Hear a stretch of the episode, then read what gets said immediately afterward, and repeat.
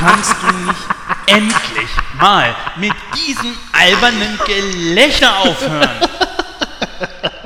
Ihr wollt also wissen, wie ihr euch in das ausverkaufte Kino reinschmuggeln könnt. Tja, nur ich kenne den Weg. Hör auf, in Rätseln zu sprechen. Zeig uns den Weg. Sagt bitte. Bitte. Äh, nein. Nein. Aber warum nicht? Was soll denn der Blödsinn? Oh, es ist so herrlich, wenn man jemanden hat, mit dem man spielen kann. Ach, schaut morgen wieder rein. Vielleicht sage ich es euch ja morgen. Bist du bescheuert? Morgen läuft der Film doch nicht mehr. Wir haben keine Zeit. Ach, ich habe Zeit. Ich habe Zeit genug für uns alle. Genug jetzt. Gib mir die Kaffeekanne. Vielleicht hilft uns das ja weiter. Kaffee? Sagtest du gerade Kaffee? Äh, äh, sprich lauter.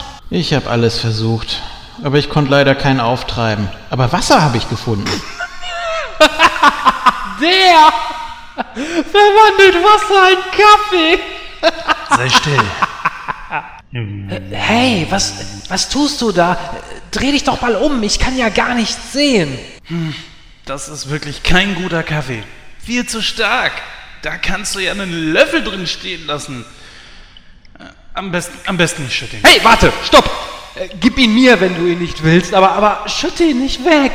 Okay, wir geben dir das Gesöff. Aber nur, wenn du uns den Weg ins Kino zeigst. Der Weg führt durch die Uhr. Ihr braucht nur hindurch zu gehen und der Kinosaal ist auf der anderen Seite. Jetzt gib mir den Kaffee. Ah, das war der richtige Stoff. Das war Kaffee.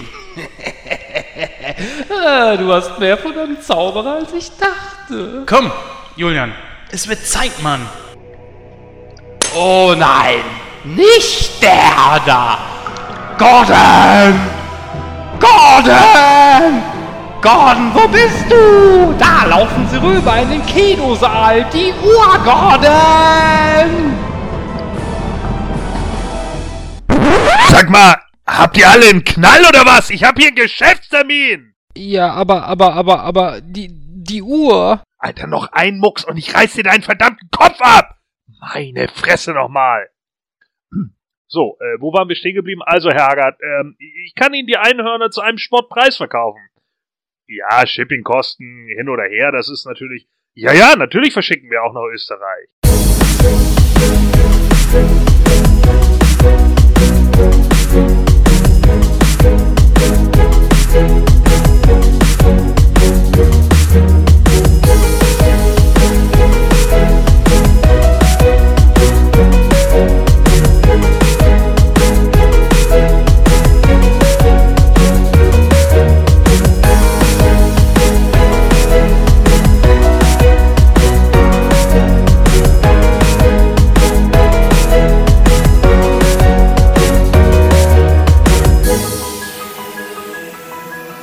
Hallo und herzlich willkommen zu der 76. Ausgabe von Nightcrow. Ich bin der Christoph und ich begrüße ganz recht herzlich an meiner Seite den Jens, Hallo.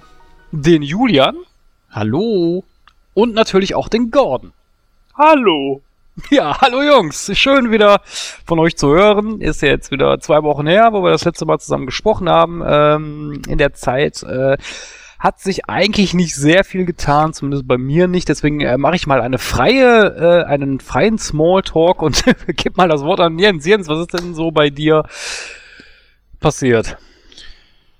Jo, was ist bei mir passiert? Ich habe mir mal ein paar neue Comics besorgt. Äh, hier gibt es so einen neuen Spider-Man-Comic, der seit letzten August äh, draußen ist. Ich versuche da mal so ein bisschen einzusteigen. Auch bei Batman werde ich mal versuchen, irgendwo einzusteigen, obwohl äh, das wirst du ja als DC-Leser wissen, ist äh, ein Ding der Unmöglichkeit. Also ich stehe da Nein, jedes Mal von, Nein, eigentlich nicht. Es ist mit dem New 52 ist es eigentlich kein Ding der Unmöglichkeit.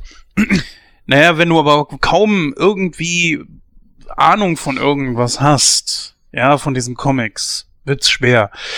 Aber wie dem auch sei, äh, ich habe mir da einfach mal ein bisschen was besorgt, ähm, habe mir den äh, Comic besorgt hier von äh, Logan, The Wolverine.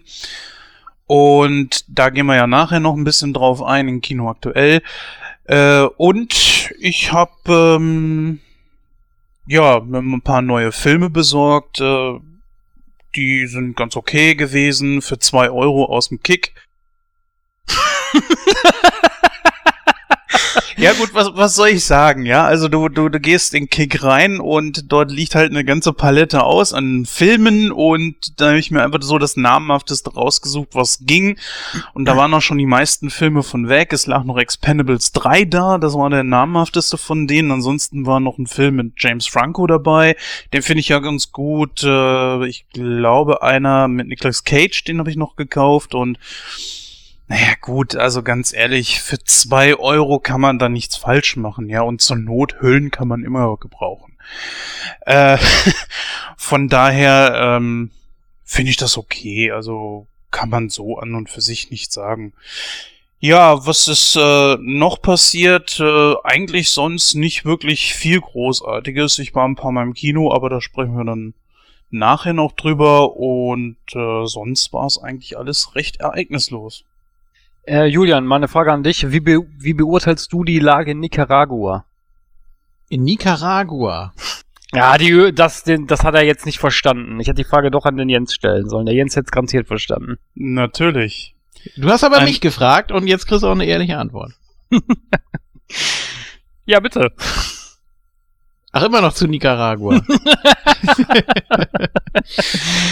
Nein, ich dachte, äh, er hätte da Nicolas Cage getroffen bei Kick, dass der da jetzt arbeitet. Alter, ja, so unwahrscheinlich. der Mann tut mir ja Das- irgendwo leid, dass der mittlerweile Ja. ja. jeden Scheiß drehen muss. Und gerade da, wo ich immer gehofft habe, dass er da wirklich auch mal eine Fortsetzung macht. Und zwar zu diesen äh, National Treasure Filmen. In Deutschland wurden die ja anders benannt, was halt eben die, die fortlaufenden Filme dann äh, ein bisschen schwer zueinander zu bringen ist, weil hier heißen sie ja das Vermächtnis der Tempelritter und das Vermächtnis des Geheimbuches. Und wenn ich dann immer sage, die Vermächtnisfilme, sagen, hä? Was? Äh, ja, hier National Treasure. Kenn ich nicht. Ich sag doch, kennst du. Vermächtnis von bla bla. Ja, ja, kennen wir. Und da sollte ja irgendwann dann eigentlich mal ein dritter Teil kommen, wo sie dann auf diese mysteriöse Seite aus diesem Buch des Präsidenten eingegangen wären. Und ich warte da immer noch drauf. Die meisten äh, Fans finden diese Filme nicht sonderlich toll. Ähm, Die müssen auch immer den Vergleich äh, sich übergehen, über sich ergehen lassen, halt äh, mit Indiana Jones. Ist ja artverwandt, obwohl das eine ist sehr realitätsbezogen und bei Indiana Jones ist ja schon viel Übernatürliches auch, auch mit dabei. nee, aber gerade dazu macht er leider gar nichts und ich finde, er war nie ein wirklich sonderlich großer Schauspieler, er war aber auch nie scheiße. Und er hat wirklich gute Filme gemacht, auch sehr kultige Filme. Aufgrund wahrscheinlich seiner Schulden nimmt er jeden Scheiß an. Und darüber bin ich ehrlich gesagt nicht so glücklich, aber gut, kann man halt eben nichts ändern. Mm, Gordon, für mich als Unwissenden, ähm, ich weiß jetzt gerade gar nicht, wovon der Jens redet. Ist Nicolas Cage verschuldet? Äh, ja, das kam irgendwann mal auf, das Gerücht, äh, dass er ja doch ein paar Sachen irgendwie, ja, vielleicht übertrieben hat oder wie auch immer und dass da dann schon einige Sachen äh, hinten dran standen, dass er wohl auch Filme annehmen musste, die er besser nicht angenommen hätte, wie Wicker Man und so. Ähm, wobei ich jetzt auch nicht so sicher bin, ob das daran liegt, dass er verschuldet ist oder wie auch immer, sondern vielleicht auch einfach, dass er keine anderen Rollen bekommt. Ne? Das kann natürlich auch sein, ja. Eine kleine Sache noch, die ich sehr toll finde, das ist, äh, dass die Serie Pastewka jetzt eine achte Staffel bekommen wird. Und gerade dir, Christoph, sollte die Serie ja was sagen. Ja, aber Äh, ich die scheiße. Das ist ein gutes Recht. Äh, kann ich auch verstehen, wenn die Leute das sagen. Ich finde die Serie sehr gut, genauso wie die Lara. Und wir gucken sie sehr Die gerne. auch gut? Ja, Ja. die bekommt jetzt. Ja. ich, ich wollte meine Ausführung mal zum Ende bringen, sonst heißt es wieder, du hast lange Worte. Naja, auf jeden Fall äh, bekommt die eine achte Staffel und ich finde das sehr interessant. Hm? Ja, die bekommt auch eine achte Staffel. Genau. Ruhe jetzt. So, äh, und zwar Mann. auf Amazon Instant Video und die übernehmen jetzt scheinbar ein paar äh, deutsche Serien und das finde ich eigentlich ganz gut, um dann natürlich auch in Konkurrenz zu gehen zu Netflix und dass die beiden sich da äh, so ein bisschen Konkurrenz machen und versuchen zu überflügeln, finde ich wirklich gut. Denn was jetzt die Serie Pastewka betrifft, das ist natürlich auch so eine Sache. Die äh, achte Staffel hat jetzt fast zweieinhalb Jahre, glaube ich, oder fast drei Jahre sogar auf sich warten lassen. Ich habe das Ding schon für tot gehalten. Ja, und jetzt kommt das einfach mal und äh, selbst wenn es danach vorbei sein sollte, haben sie jetzt die Möglichkeit auf jeden Fall äh, einen vernünftigen Abschluss zu machen. Und ich finde, die Serie ist nie schlechter geworden. Übrigens, abschließend dazu. Nee, die Serie nicht, aber der Hauptdarsteller. In seinen anderen Projekten würde ich vielleicht sogar zustimmen, aber ist ja auch egal. Äh, auf jeden Fall machen wir da jetzt bald ein Nitro in Serie zu. Das heißt, da geht's auch endlich weiter. Und wen das interessiert, der kann dann da mal reinhören. Also Augen und Ohren offen lassen. Ihr kennt ja mittlerweile die ganzen Kanäle, wo ihr uns dann folgen oder erreichen könnt. Also Bastian, Pas Bastian Pastewka ist bei mir durch, seitdem der Oliver Kalkofe so abgewatscht hat und es keinen dritten Wichser-Film geben wird. Das liegt aber, glaube ich, nicht an Oliver Kalkofe, also die Nee, beiden. sondern am Pastewka. Äh, ja, das hat, glaube ich, ich habe da mal was von gelesen und ich glaube, wir haben das auch auf Nightcrow irgendwo in einer News mal verlinkt. Das ist aber auch schon wirklich, glaube ich, drei Jahre her. Ja gut, für mich zum Beispiel sind die Wichser-Filme nichts. Kann man nichts machen. Also ich fand zum Beispiel den ersten Wichser-Film überhaupt nicht gut. Ich, ich ist nicht meine Art Humor, aber das muss wohl irgendwie einen bestimmten Grund gehabt haben. Weißt du zufälligerweise noch warum? Ich weiß nur, dass die sich wohl irgendwie in die Jahre gekriegt haben und dass Pastewka daraufhin das Projekt beendet hat. Hm. Naja, du, ganz ehrlich, du siehst äh, an, an dieser Geschichte hier totgesagte Leben länger und äh, warten wir einfach mal ab. Also wenn Netflix da jetzt vielleicht irgendwie dran geht oder Amazon, die sagen hier, äh, macht mal weiter, dann kommt da bestimmt noch irgendwas. Ja, aber was war denn so bei dir los, Christoph? Ich habe ja Geburtstag gehabt, äh, das war aber eigentlich schon vor der letzten Aus Ausgabe. Aber ansonsten äh, war jetzt eigentlich äh, Piano. Ja, du hast doch das Krimi-Dinner gemacht, ne? Wie war denn das? Äh, Es kam sehr gut an, das war sehr witzig. Äh, ja, haben sich, äh, meine Gäste haben sich sehr unterhalten gefühlt und äh, mir hat's auch Spaß gemacht. Ja, war lustig. Mit wie vielen Leuten wart ihr da? Mit neun.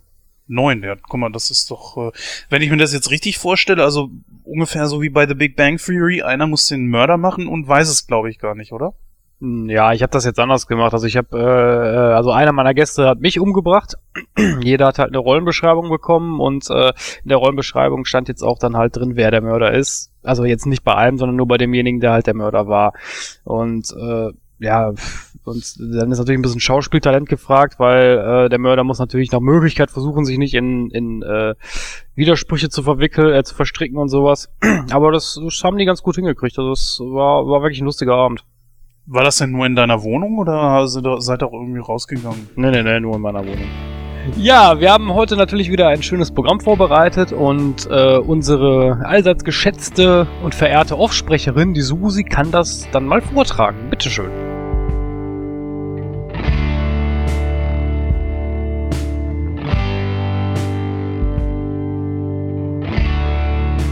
Während das letzte Einhorn sich im gleichnamigen Film auf die Suche nach seinen Artgenossen begibt, begeben sich Gordon, Julian, Christoph und Jens auf die Suche nach den Pros und Kontras des Zeichentricks aus dem Jahr 1982. Der Film gilt allgemein als sehr düster, aber tut ihm das gut? Welche logischen Fehler werden die Jungs aufdecken? Vor geraumer Zeit stellten wir euch auf nightcrow.de und unseren Social Media Seiten den aufwendigen Star Wars Film Regrets of the Past vor. Bernhard Weber, der Regisseur dieses Filmes, stand uns in einem ausführlichen und exklusiven Interview Rede und Antwort. Zu guter Letzt bespricht das Team in Kino aktuell wieder einmal Kinofilme, die sie gesehen haben. Hierbei handelt es sich um die Filme Kong Skull Island und Logan the Wolverine. Dies alles und wie immer viel mehr nun in der 76. Ausgabe von Nightcrow, der Filmcast.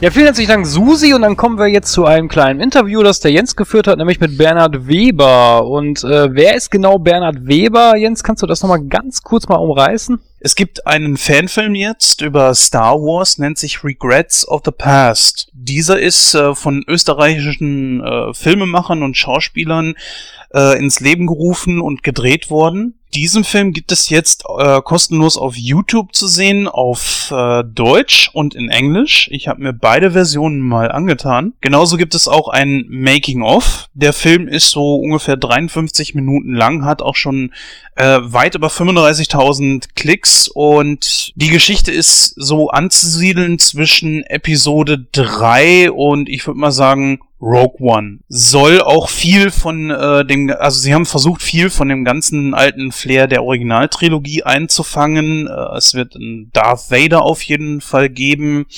Ansonsten haben wir hier, ähm, also es geht auch hauptsächlich um diese Order 66. Wer aus äh, wer Star Wars gesehen hat, der weiß halt, dass das die Order war, wo der Imperator dann, äh, ich sag mal, seinen Stormtrooper gesagt hat, jetzt die Jedis bitte töten. Ja, die beiden Hauptprotagonisten landen dann äh, auf einem Planeten, auf einem fremden Planeten Not und treffen dort ein paar alte Bekannte, die auch der dunklen Macht verfallen sind. Es gibt auch einen großen Sith Lord, der wirklich Hammer äh, gespielt ist. Gespeilt, genau. Ich glaube, allzu viel sollte ich darüber jetzt noch nicht verraten, denn wir hören ja noch einiges im Interview. Ja, wie gesagt, da hören wir jetzt am besten mal rein.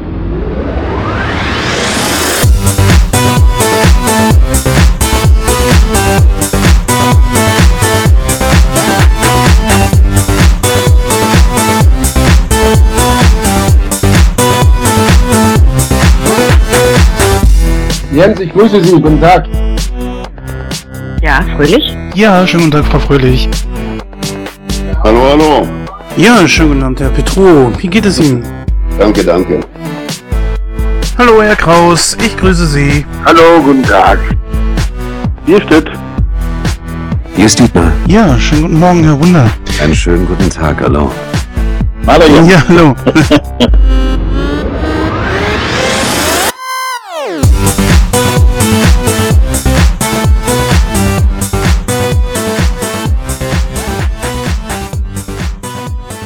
Ja, liebe Hörer, wir haben uns jetzt hier mal zusammengefunden im Skype. Ich habe hier die großartige Möglichkeit, mal einen privaten Filmemacher interviewen zu können. Ja, worum geht es dabei? Ich glaube, der Christoph hat es eben schon ein bisschen angerissen. Das Großthema darüber ist Star Wars. Natürlich in aller Munde momentan und seit den letzten Jahren und noch in den kommenden Jahren jetzt äh, dank Disney wird uns dann das Thema auch kinotechnisch noch lange begleiten. Lange Jahre ist auch ein ganz großes Stichwort äh, für für diesen wirklich exzellenten Fanfilm, der äh, jetzt seit, ich glaube, seit zwei Wochen ungefähr auf YouTube ist. Ich habe heute einen ganz besonderen Interviewpartner. Bei mir ist Bernhard Weber. Hallo. Ja, hi. Du bist der, ich sag mal, führende Kopf hinter diesem großartigen Projekt namens Regrets of the Past. Wie gesagt, das Oberthema ist halt eben Star Wars und ihr habt euch als Fans zusammengetan und habt einen fast einstündigen Fanfilm gemacht.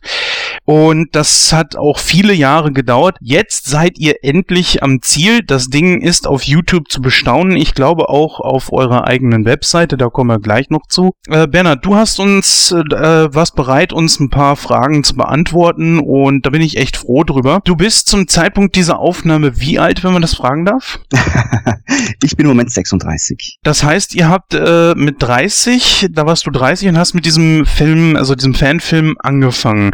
Wann allerdings kam dir denn überhaupt die Idee zu diesem Fanfilm?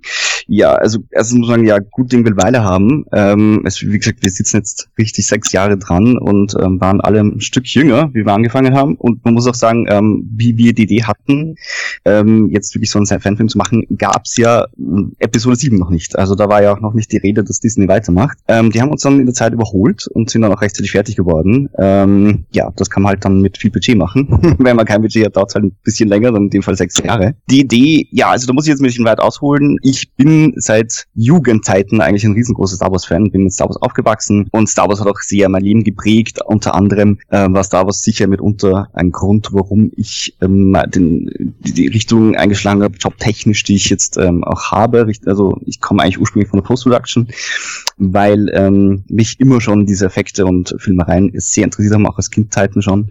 Und ja, das heißt, äh, ich wie gesagt komme natürlich aus Post-Production, ähm, habe mir dann über die Jahre Regie und Produktion autodidaktisch beigebracht. Und ja, es, äh, also die Idee, irgendwas Richtung Star Wars zu machen, hatte ich ja eigentlich schon sehr lange. Ähm, Regrets of the Past war dann ähm, so das Schlüsselding, wo wir oder wo ich gesagt habe, also jetzt kenne ich so viele Leute aus der aus der Filmbranche, jobbedingt, ähm, da könnte man doch jetzt auch mal was bisschen was Größeres machen, als äh, vielleicht einfach nur ähm, drei Minuten mit Stecken Wald auf sich einschlagen und der Laserschwert danach zu bearbeiten. Ähm, ja, und die, also die, die, die Grundidee wurde dann eigentlich mal bei einer Feier besprochen, ähm, bei, einer, bei einer Feier, wo viele ähm, Freunde und Bekannte aus der Filmbranche auch äh, dabei waren, wo ich dann an, angemerkt habe, ähm, ja, Star Wars wäre doch mal nett, irgendwie was in Österreich zu machen. Äh, einen kleinen Kurzfilm. Und das ähm, ja, ist dann recht auf offene Ohren gestoßen. Da war die Motivation recht schnell da bei den Kollegen, die dann gesagt haben, ja, ich würde sofort Kamera machen. Oder ähm, ein paar Darsteller waren auch anwesend, die gesagt haben, würde ich doch sofort von meiner Bucketlist streichen können, könnte ich mal einen Star Wars-Fanfilm oder einen Star Wars-Film mitspielen. Somit ist das dann recht schnell gewachsen. Also die Idee, wie gesagt, war an und für sich schon lange da, wurde dann von mir mal angesprochen, ob der großen Motivation, Begeisterung äh, vieler befreundeten Filmemacher wurde dann dieses, dieses Projekt, also Regrets of the Past, dann ins Leben gerufen. Ja, du hast es angesprochen, du bist schon seit Kindheitstagen eigentlich ein äh, Star Wars-Fan. Ich denke mal, so wie die meisten. Ich meine, äh, auf viele hat das ja auch ein, wirklich eine extreme Wirkung. Hattest du irgendwie vor, großartig damit vielleicht auch irgendwann mal Geld zu verdienen oder sollte das von vornherein ein Fanprojekt bleiben?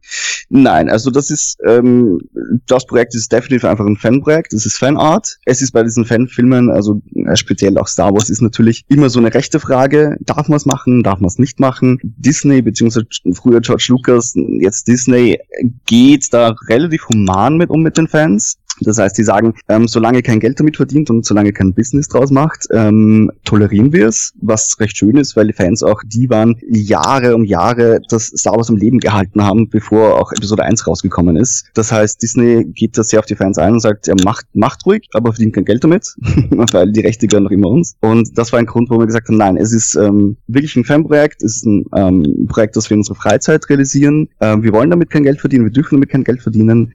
Das war von Anfang an klar was natürlich schon ähm, sein soll, das ganze Projekt, also ein bisschen, ja, was für, für Showreel, für alle Beteiligten natürlich. Natürlich werden sich jetzt die meisten fragen, worum geht es denn in dem Film eigentlich? Und da würde ich dich bitten, erklär uns doch einfach mal, was ist die Story des Films? Mm, kurz zusammengefasst ähm, kann man glaube ich sagen, also äh, wichtig ist, dass unsere, unser Film oder unsere Episode, unsere Star Wars Episode ähm, zwischen dem dritten und dem vierten Teil spielen.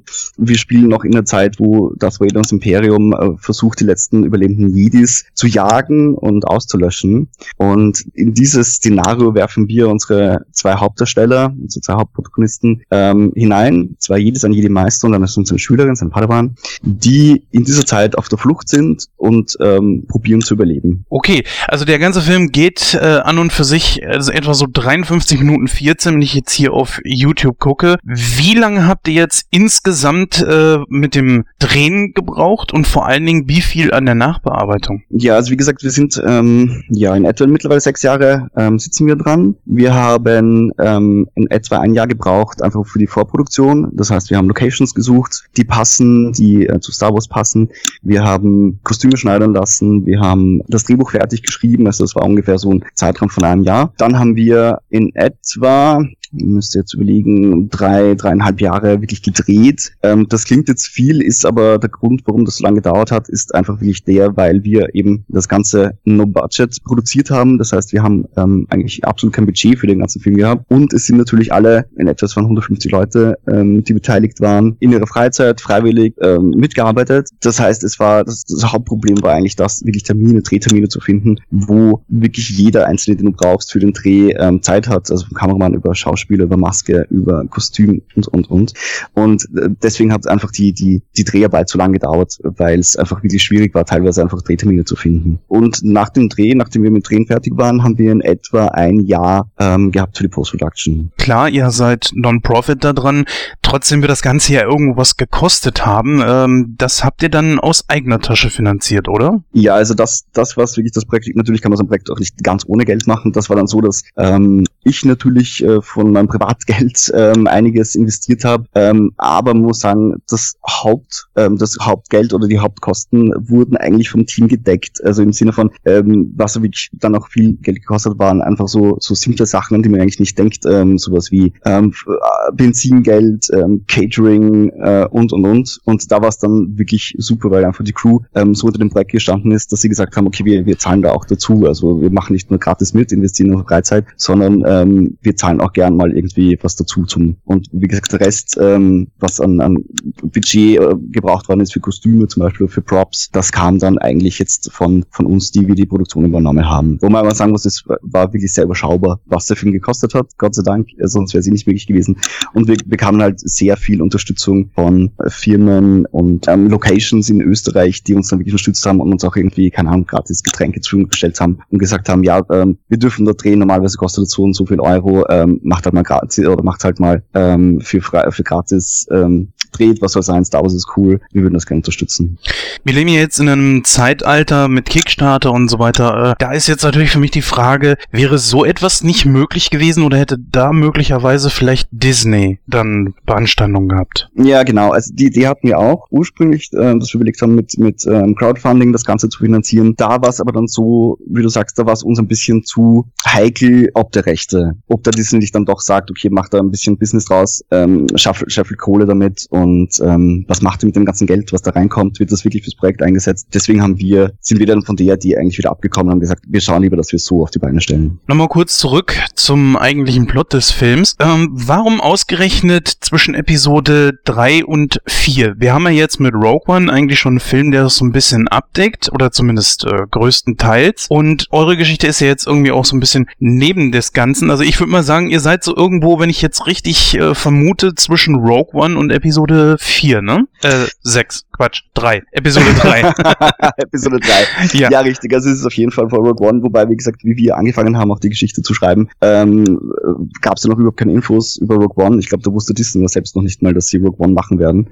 Ähm, Warum wir uns äh, diesen Zeitraum zwischen drei und vier ausgesucht haben, ist einfach der, dass wir gesagt haben, einerseits, wir wollten wirklich Anspielungen haben oder wir wollten die Möglichkeit haben, ähm, altes Star Wars, ähm, ein altes Star Wars Feeling ähm, aufzugreifen, also von der, von der Originaltrilogie aus den 70er und 80ern. Ähm, das heißt, wir wollten halt unbedingt diese klassischen Stormtrooper haben, so wie sie es jetzt in Rogue One auch haben. Das war natürlich, und da bist du schon ein bisschen mal ähm, eingegrenzt vom Zeitraum natürlich her. Und warum wir uns auch zwischen, den Zeitraum zwischen drei und vier ähm, da ansiedeln, ist einfach der, weil da auch vor Rogue One und äh, Rebels ist dann auch mit der Zeit erst rausgekommen, einfach noch nicht wirklich viel erzählt worden ist. Da haben wir uns gedacht, da haben wir vielleicht den größten Sp- Spielraum, um wirklich noch eine eigene Geschichte zu erzählen. Und wie gesagt, wir wollten einfach diese Geschichte erzählen über diese Jedis, diese letzten verbleibenden Jedis, die einfach vom Imperium Darth Vader verfolgt werden. Und das passt halt natürlich da rein. Als du die Geschichte geschrieben hast, hast du dann auch schon so ein bisschen gedacht, naja, ich schreib's lieber so, dass wir nicht so eklatante und ja, ich sag mal sehr äh, aufwendige Sp- Special Effects reinmachen müssen? kurz muss ich anmerken, ich, die, die Geschichte ist an und für sich nicht von mir. Also die Idee ist von mir, die Grundidee, die Geschichte, die Grundgeschichte, äh, auch die Charaktere wurden ähm, von Daniel Trauner geschrieben. Ähm, der spielt auch im Film mit und macht auch die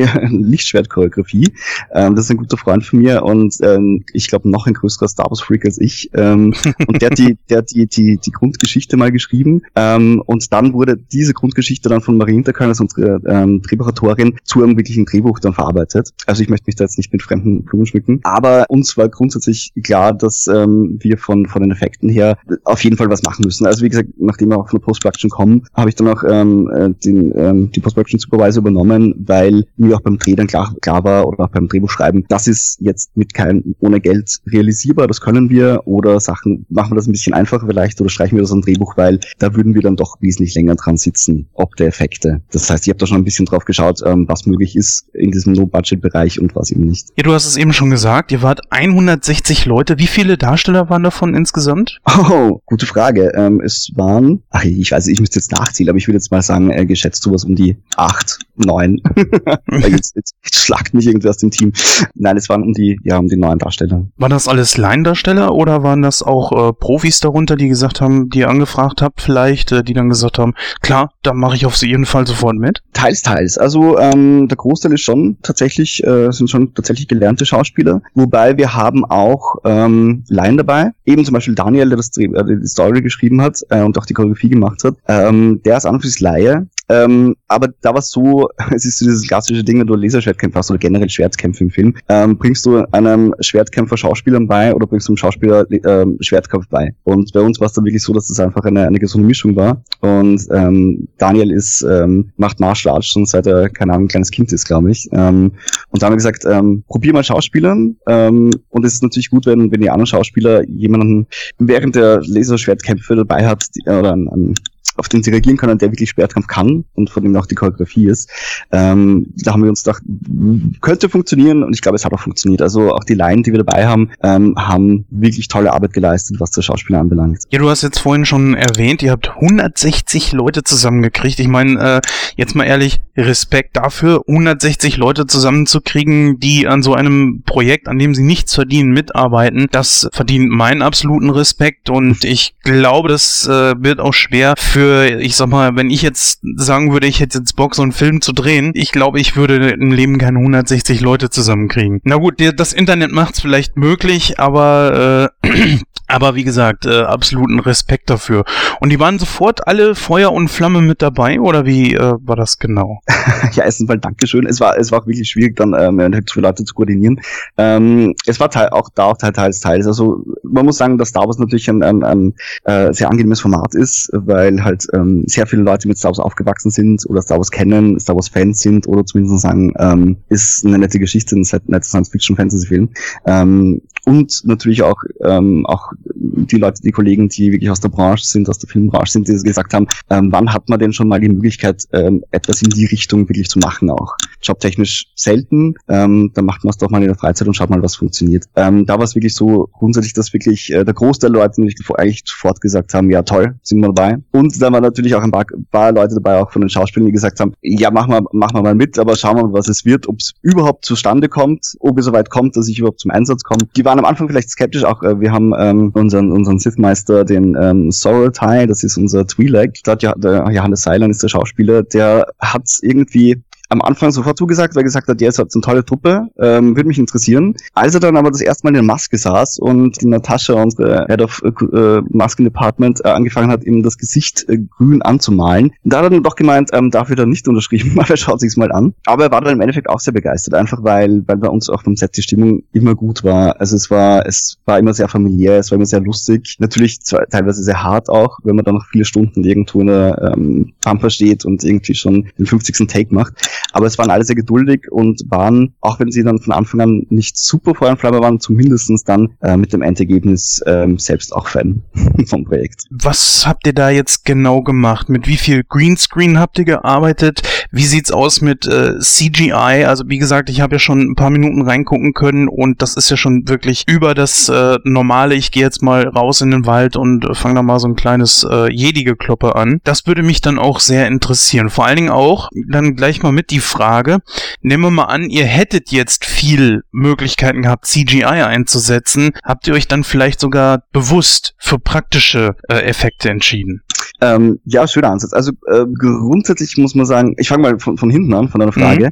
Ähm, wir wollten wirklich von Anfang an uns ähm, an den Stil ähm, eben der alten Trilogie aus den 70ern und 80ern halten. Das heißt, wir wollten wirklich so wenig wie möglich ähm, CG-Sachen drinnen haben. Ähm, der Grund, die Grundgedanke am Anfang war sogar der, dass wir mit Modellen arbeiten, statt mit ähm, CG-Raumschiffen zum Beispiel. Das war aber dann recht schnell klar, dass das nicht funktioniert ohne Budget. Also das war, da, da ist dann, wenn man auf, auf CG zugreift, dann doch günstiger, wenn man ähm, die Möglichkeit hat ähm, oder wenn man Leute kennt, die das machen können. Das heißt, wir wollten an für sich schauen, dass wir so wenig möglich auch Greenscreen-Aufnahmen haben. Also wir haben sehr wenig Greenscreen gedreht. Ein paar Sachen waren notwendig. Eben so Geschichten, ähm, eine ähm, Sternzerstörerbrücke zum Beispiel. Also das Nachbauen, das, das sprengt natürlich jedes Budget. Ähm, das war nicht möglich. Das ähm, haben wir dann äh, doch vor grün gedreht. Aber wir haben probiert, äh, wirklich nur die Sachen ähm, CG zu machen, die wirklich notwendig sind. Aber natürlich, Star Wars ähm, ist ein Science-Fiction-Film und ähm, ist ganz klar, dass da Raumschiffe rein müssen, ist ganz klar, dass da TIE Fighter rein müssen, ist ganz klar, dass da Laserschwerter rein müssen. Also das, das war an und für sich sehr klar. Da war es auch schön ähm, zu sehen, wie die Rückmeldung ist. Ähm, wir haben da mal ausgeschrieben, dass wir einfach Leute brauchen für unser CG-Department und da kamen wirklich sehr viele Rückmeldungen, ähm, sehr viel nette und ähm, auch nicht nur aus Österreich, sehr viele Kollegen aus Deutschland, die dann viele Sachen für uns auch gemacht haben und das wurde dann wirklich so aufgeteilt, dass es waren ähm, in etwa ja, das ist wieder die Zahlenfrage. Ich, ich sage mal, es waren in etwa sowas wie 10 bis 15 Leute wirklich beteiligt vom engeren Kernteam, die dann die Effekte gebaut haben. Die, denen wurde einfach immer einzelne Shots gegeben, die dann das Ganze bearbeitet haben, zurückgeschickt haben. Wir haben uns das angeschaut, gesagt, ähm, kann man da vielleicht noch ein bisschen eine Änderung machen oder gleich gesagt, ja super, passt so, kommt zu dem Film. Ja, so war halt so der Workflow mit einer größeren Gruppe äh, Visual Effects Artists, die sehr aufgeteilt waren. Das Ganze wurde dann meistens über das Internet irgendwie koordiniert natürlich. Ja, und so hat das dann doch wirklich funktioniert. Also es war ein bisschen Flecker Flickenteppich, wenn man so sagen kann. Aber es ist, ähm, es hat dann wirklich alles schön zusammen funktioniert. Und man muss auch sagen, wir haben, wir haben schon bei uns jetzt in Wien eine Firma gehabt, eine Post-Production-Firma, K-Effects heißen die, die ähm, auch größere Sachen machen und die uns da auch sehr unterstützt haben. Einerseits mit, mit super Shots, die sie bearbeitet haben, ähm, und andererseits haben die uns auch ähm, zum Beispiel einen Server zur Verfügung gestellt und äh, Infrastruktur zur Verfügung gestellt, wo wir einfach einen Anlauf oder einen zentralen Anlaufpunkt hatten, wo wir die ganzen Sachen auch immer sammeln konnten. Ja, der Film ist jetzt final draußen. Hm, seit wann genau, wann habt ihr den online gestellt? Gestellt, Ende Februar irgendwann, ne? Ähm, genau am 1. März sind wir online gegangen und da muss man auch sagen, also wir haben, wir haben auf Deutsch gedreht, weil wir eigentlich von Anfang an dazu stehen wollten, ähm, dass es eine, eine deutsche bzw. österreichische Produktion ist. da gab es dann oder gibt es immer wieder äh, Meldungen auf YouTube, Kommentare, ähm, speziell aus Deutschland, wo äh, gesagt wird, ja, ähm, ist ein toller Film, aber ähm, Deutsch ist immer ein bisschen komisch für Star Wars, speziell vielleicht ähm, der österreichische Dialekt. Wir haben natürlich probiert, ähm, mit so wenig Dialekt wie möglich zu, zu drehen, aber es lässt sich halt nicht leugnen natürlich. Deswegen haben wir dann uns entschieden, dass wir noch ein Jahr Produktion anhängen und haben auch eine englische Version. Ähm, Profi-Synchronsprechern wirklich alles nochmal nachsynchronisiert auf Englisch. Das heißt, alle Leute, die vielleicht ein Problem haben mit Deutsch bei Star Wars, äh, einfach mal die englische Version anschauen. Und wir sind dann genau am 1. März einfach mit, mit beiden Versionen Deutsch und Englisch äh, zwei separate Videos auf YouTube online gegangen. Ja, und schauen mal, wie sie ankommen. ja, ihr seid momentan bei 35.130 Aufrufen. Ist das ungefähr so, was du dir vorgestellt hast oder äh, wünschst du dir gerne noch ein paar hunderttausend mehr?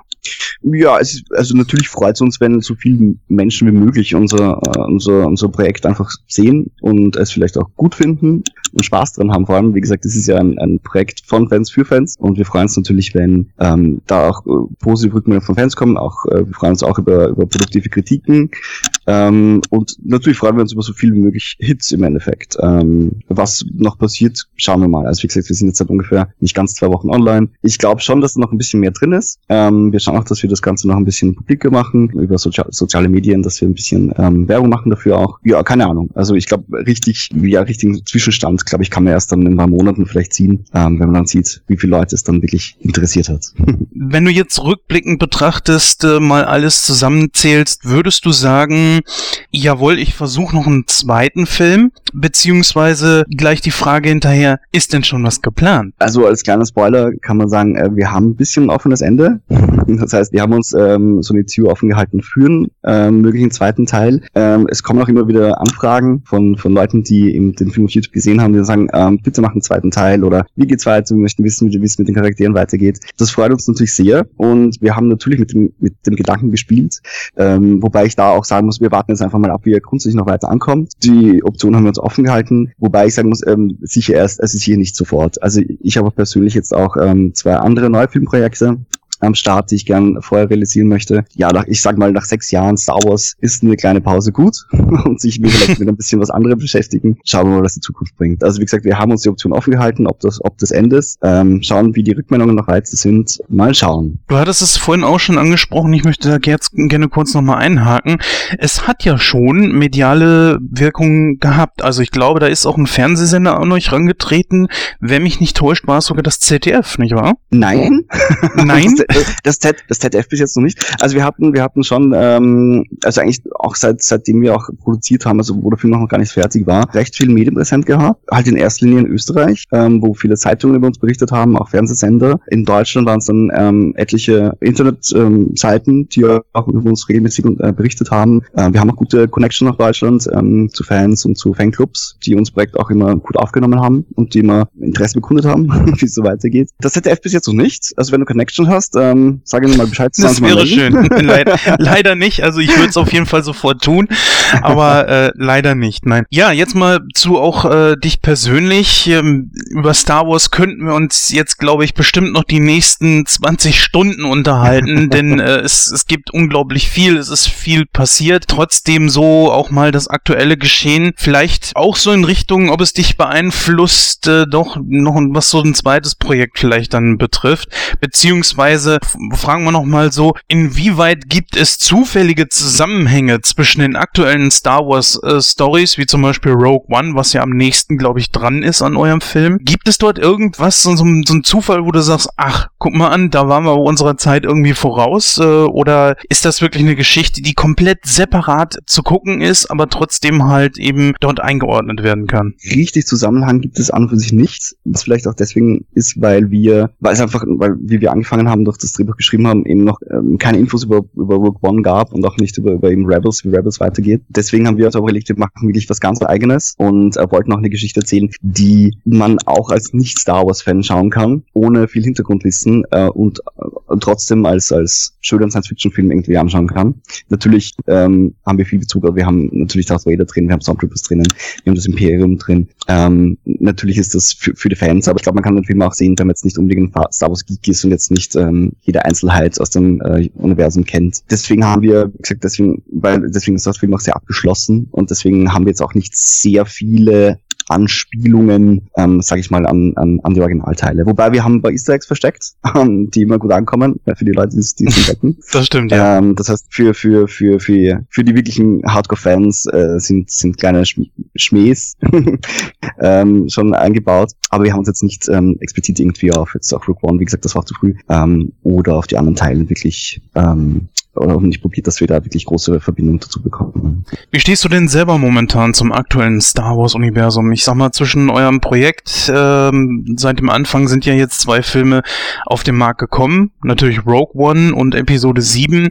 Würdest du sagen, Disney setzt das Ganze jetzt ordentlich fort oder hast du auch so ein sehr, sehr kritisches Auge wie viele andere Fans? Ja, das ist schwierig. Ähm, nachdem ich eben so ein Fanboy bin, sehe ich halt alles so ein bisschen durch die rosa-rote Brille. Ähm, ich freue, also ich muss sagen, ich persönlich persönlich freue mich einfach mal, dass wirklich viel ähm, neues Star Wars Content irgendwie von Disney produziert wird, weil mich interessieren einfach so viele Stories und auch Rogue One war einfach schön, weil Rogue One war einfach so back to the roots, also das war so richtig oldschool Star Wars einfach für mich. Von der filmerischen Seite her gibt's einfach genug zu bekriteln, keine Frage, aber für mich ist das einfach Star Wars. Ein Star Wars Blick sehe ich halt immer so ein bisschen mit einem, ähm, ja, da drückt mir doch gerne mal ein Auge zu, wenn jetzt vielleicht da ein bisschen Hacker drin sind. Also ein paar Sachen nerven mich auch oder finde ich ähm, Episode 7 auch, wo man sagt, wo ich sage, das hätte man doch ein bisschen anders lösen können. Aber es ist und bleibt so, dass auch Episode 7 für mich durchaus eine Fortsetzung ist, die ich mir auch schon früher gewünscht hätte. Also wo ich sage, ja, das, das, das, das nehme ich so. Ja, jetzt bin ich eigentlich so auch schon am Ende meiner Fragen. Äh, abschließend würde ich gerne von dir als langjährigen Fan einfach mal wissen, was glaubst du beziehungsweise was wünschst du dir, wie sich das Star Wars Universum zukünftig weiterentwickeln soll? Ganz besonders natürlich auch dessen, weil du jetzt selbst äh, mal einen Film gemacht gemacht hast und auch ein bisschen nachvollziehen kannst, äh, warum gewisse Dinge gemacht werden, wie sie gemacht wurden? Das ist eine schwierige Frage zum Abschluss. ähm, ich glaube, die Hauptgeschichte, was mir wirklich wichtig ist, wie Star Wars weitergeht, ist einfach das, dass es sich ein bisschen, auch das Disney sich ein bisschen ähm, bezieht einfach auf die, auf die, auf die alten Teile, auf die Originaltrilogie. Also ein bisschen schaut, dass alles ein bisschen oldschool bleibt, weil Star Wars war einfach immer oldschool. Also, ähm, dass sie jetzt nicht so einen, ich sag mal, einen Effekt Overkill dann irgendwann mal probieren, wie, wie es jetzt bei, bei Transformers zum Beispiel war oder bei, bei eben bei, bei, bei Turtles zum Beispiel. Weil das war mir, ich war immer schon ein großer Transformers-Fan und diese riesengroße Turtles-Fan seit, seit Kindheit an. Und das, also da, da hat mir das Re Re Reboot dann doch irgendwie so ähm, den Spaß dann genommen und irgendwie so, ähm, ja, da war ich etwas enttäuscht. Ich hoffe, dass sie das mit Star Wars nicht machen. Bis jetzt, sage ich mal, also auch mit Rogue One und Episode 7 funktioniert es wahrscheinlich. Natürlich muss man irgendwie alles ein bisschen der jetzigen Zeit anpassen, weil sonst ähm, interessiert es wahrscheinlich die neue Generation gleich gar nicht mehr, wenn alles sehr oldschoolig ist. Aber sie sollen ein bisschen schauen, dass einfach der, der Spirit, der Star Wars Spirit einfach wirklich halten bleibt und nicht alles nur auf Vermarktung und auf, auf Kohle ausrichten, sage ich mal. Ja, liebe Hörer, damit sind wir auch schon am Ende dieses Interviews angelangt. Ich danke Bernhard, dass er sich für dieses Interview zur Verfügung gestellt hat und uns einfach mal einen, ja, einen Blick hinter die Kulissen dieses wirklich tollen Fanfilms äh, gegeben hat. Natürlich, wie gesagt, könnt ihr diesen Film auf äh, YouTube gucken. Wie heißt der Kanal von euch? Einfach Regrets of the Past in die Suchanzeige eingeben. Dann kann man sofort anfangen. Er heißt wirklich Regrets of the Past einfach zusammengeschrieben. Mm, Natürlich könnt ihr euch auch auf der Internetseite informieren, die da lautet. Überraschenderweise regretsofthepast.com. es ist Genau. einfach.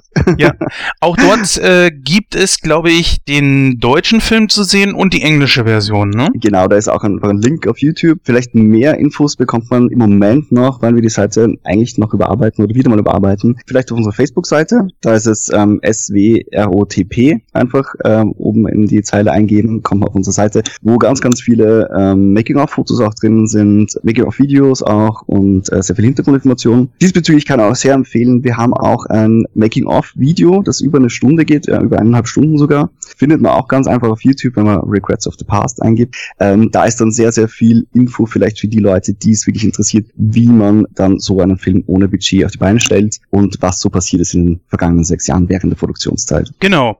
Ja, liebe Hörer, äh, hinterlasst einfach mal kräftig Feedback. Ich glaube, das kann man ähm, zumindest mal machen, dass man den äh, Machern hier und vor allem natürlich Bernhard zeigt, so, okay, äh, ihr mögt den Film oder eben nicht und das ist, glaube ich, äh, der größte Lohn, den man hierbei einfach erhalten kann, denn nichts ist schlimmer als gar keine Reaktion. Dementsprechend gebe ich jetzt einmal mal zurück an uns. Hier hört ihr gleich eine Rezension zu einem wirklich unglaublich guten Film, wie ich meine, nämlich Das letzte Einhorn. Jens, vielen Dank, ich bedanke mich ähm, und ich bin gespannt, ob der Rückmeldungen.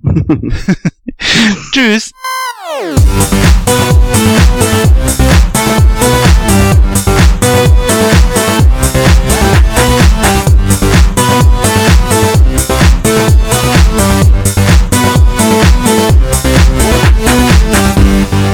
Hervorragend. Ja, dann vielen herzlichen Dank Bernhard Weber und natürlich auch an dich, Jens, für das tolle Interview. War wirklich sehr interessant, da mal reinzuhören. Und ja, ich hoffe doch, äh, dass das Projekt äh, auch bei Star Wars Interessierten ankommt. Das werden wir dann, denke ich mal, in der nahen Zukunft erfahren. Wir werden euch jedenfalls bei Nightcrew darüber weiter informieren.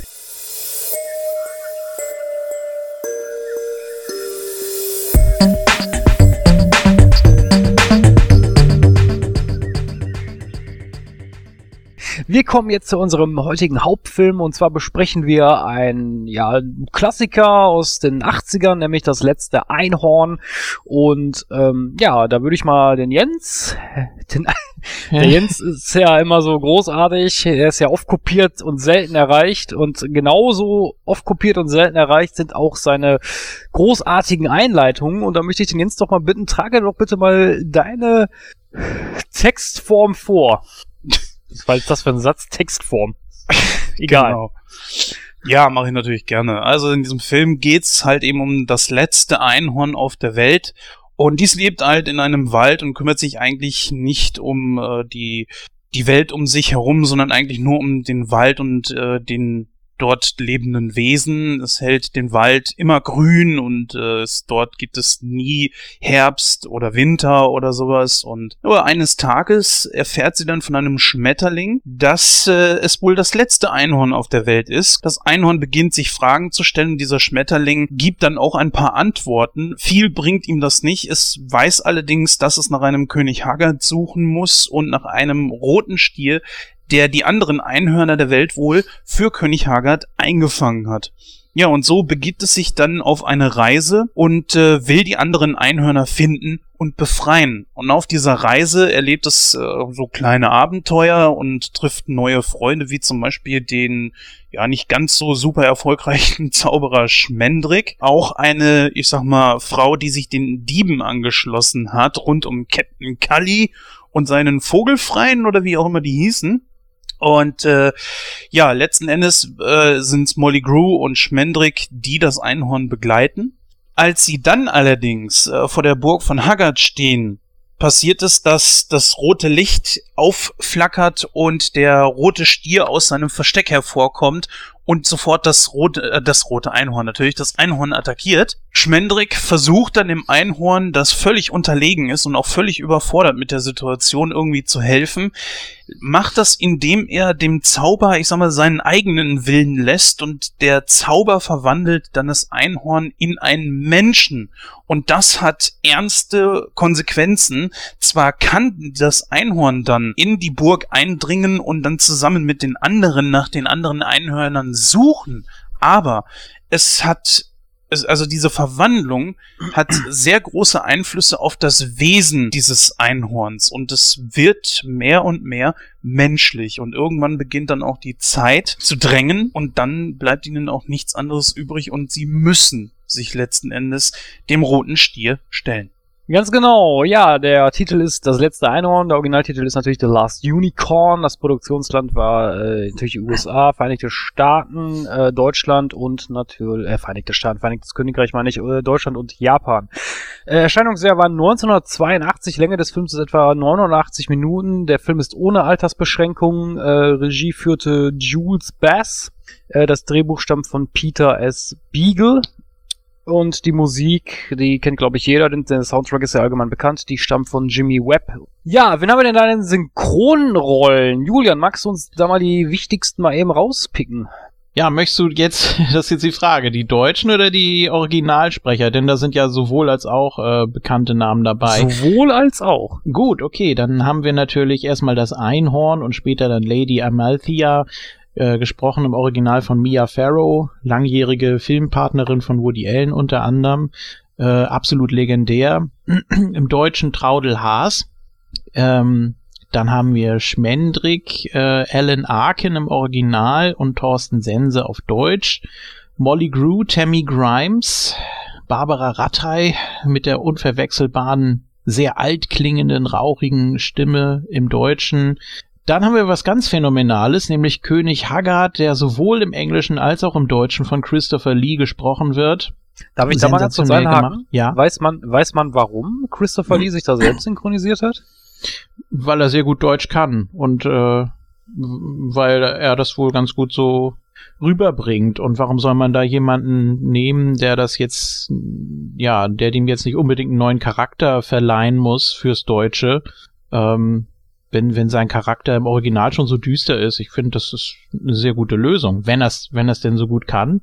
Ja, klar, natürlich. Also, also gemacht hat er das auf jeden Fall ganz gut. Nur, äh, wie gesagt, das wusste ich natürlich jetzt als Kind nicht. Mir ist das auch später erst aufgefallen.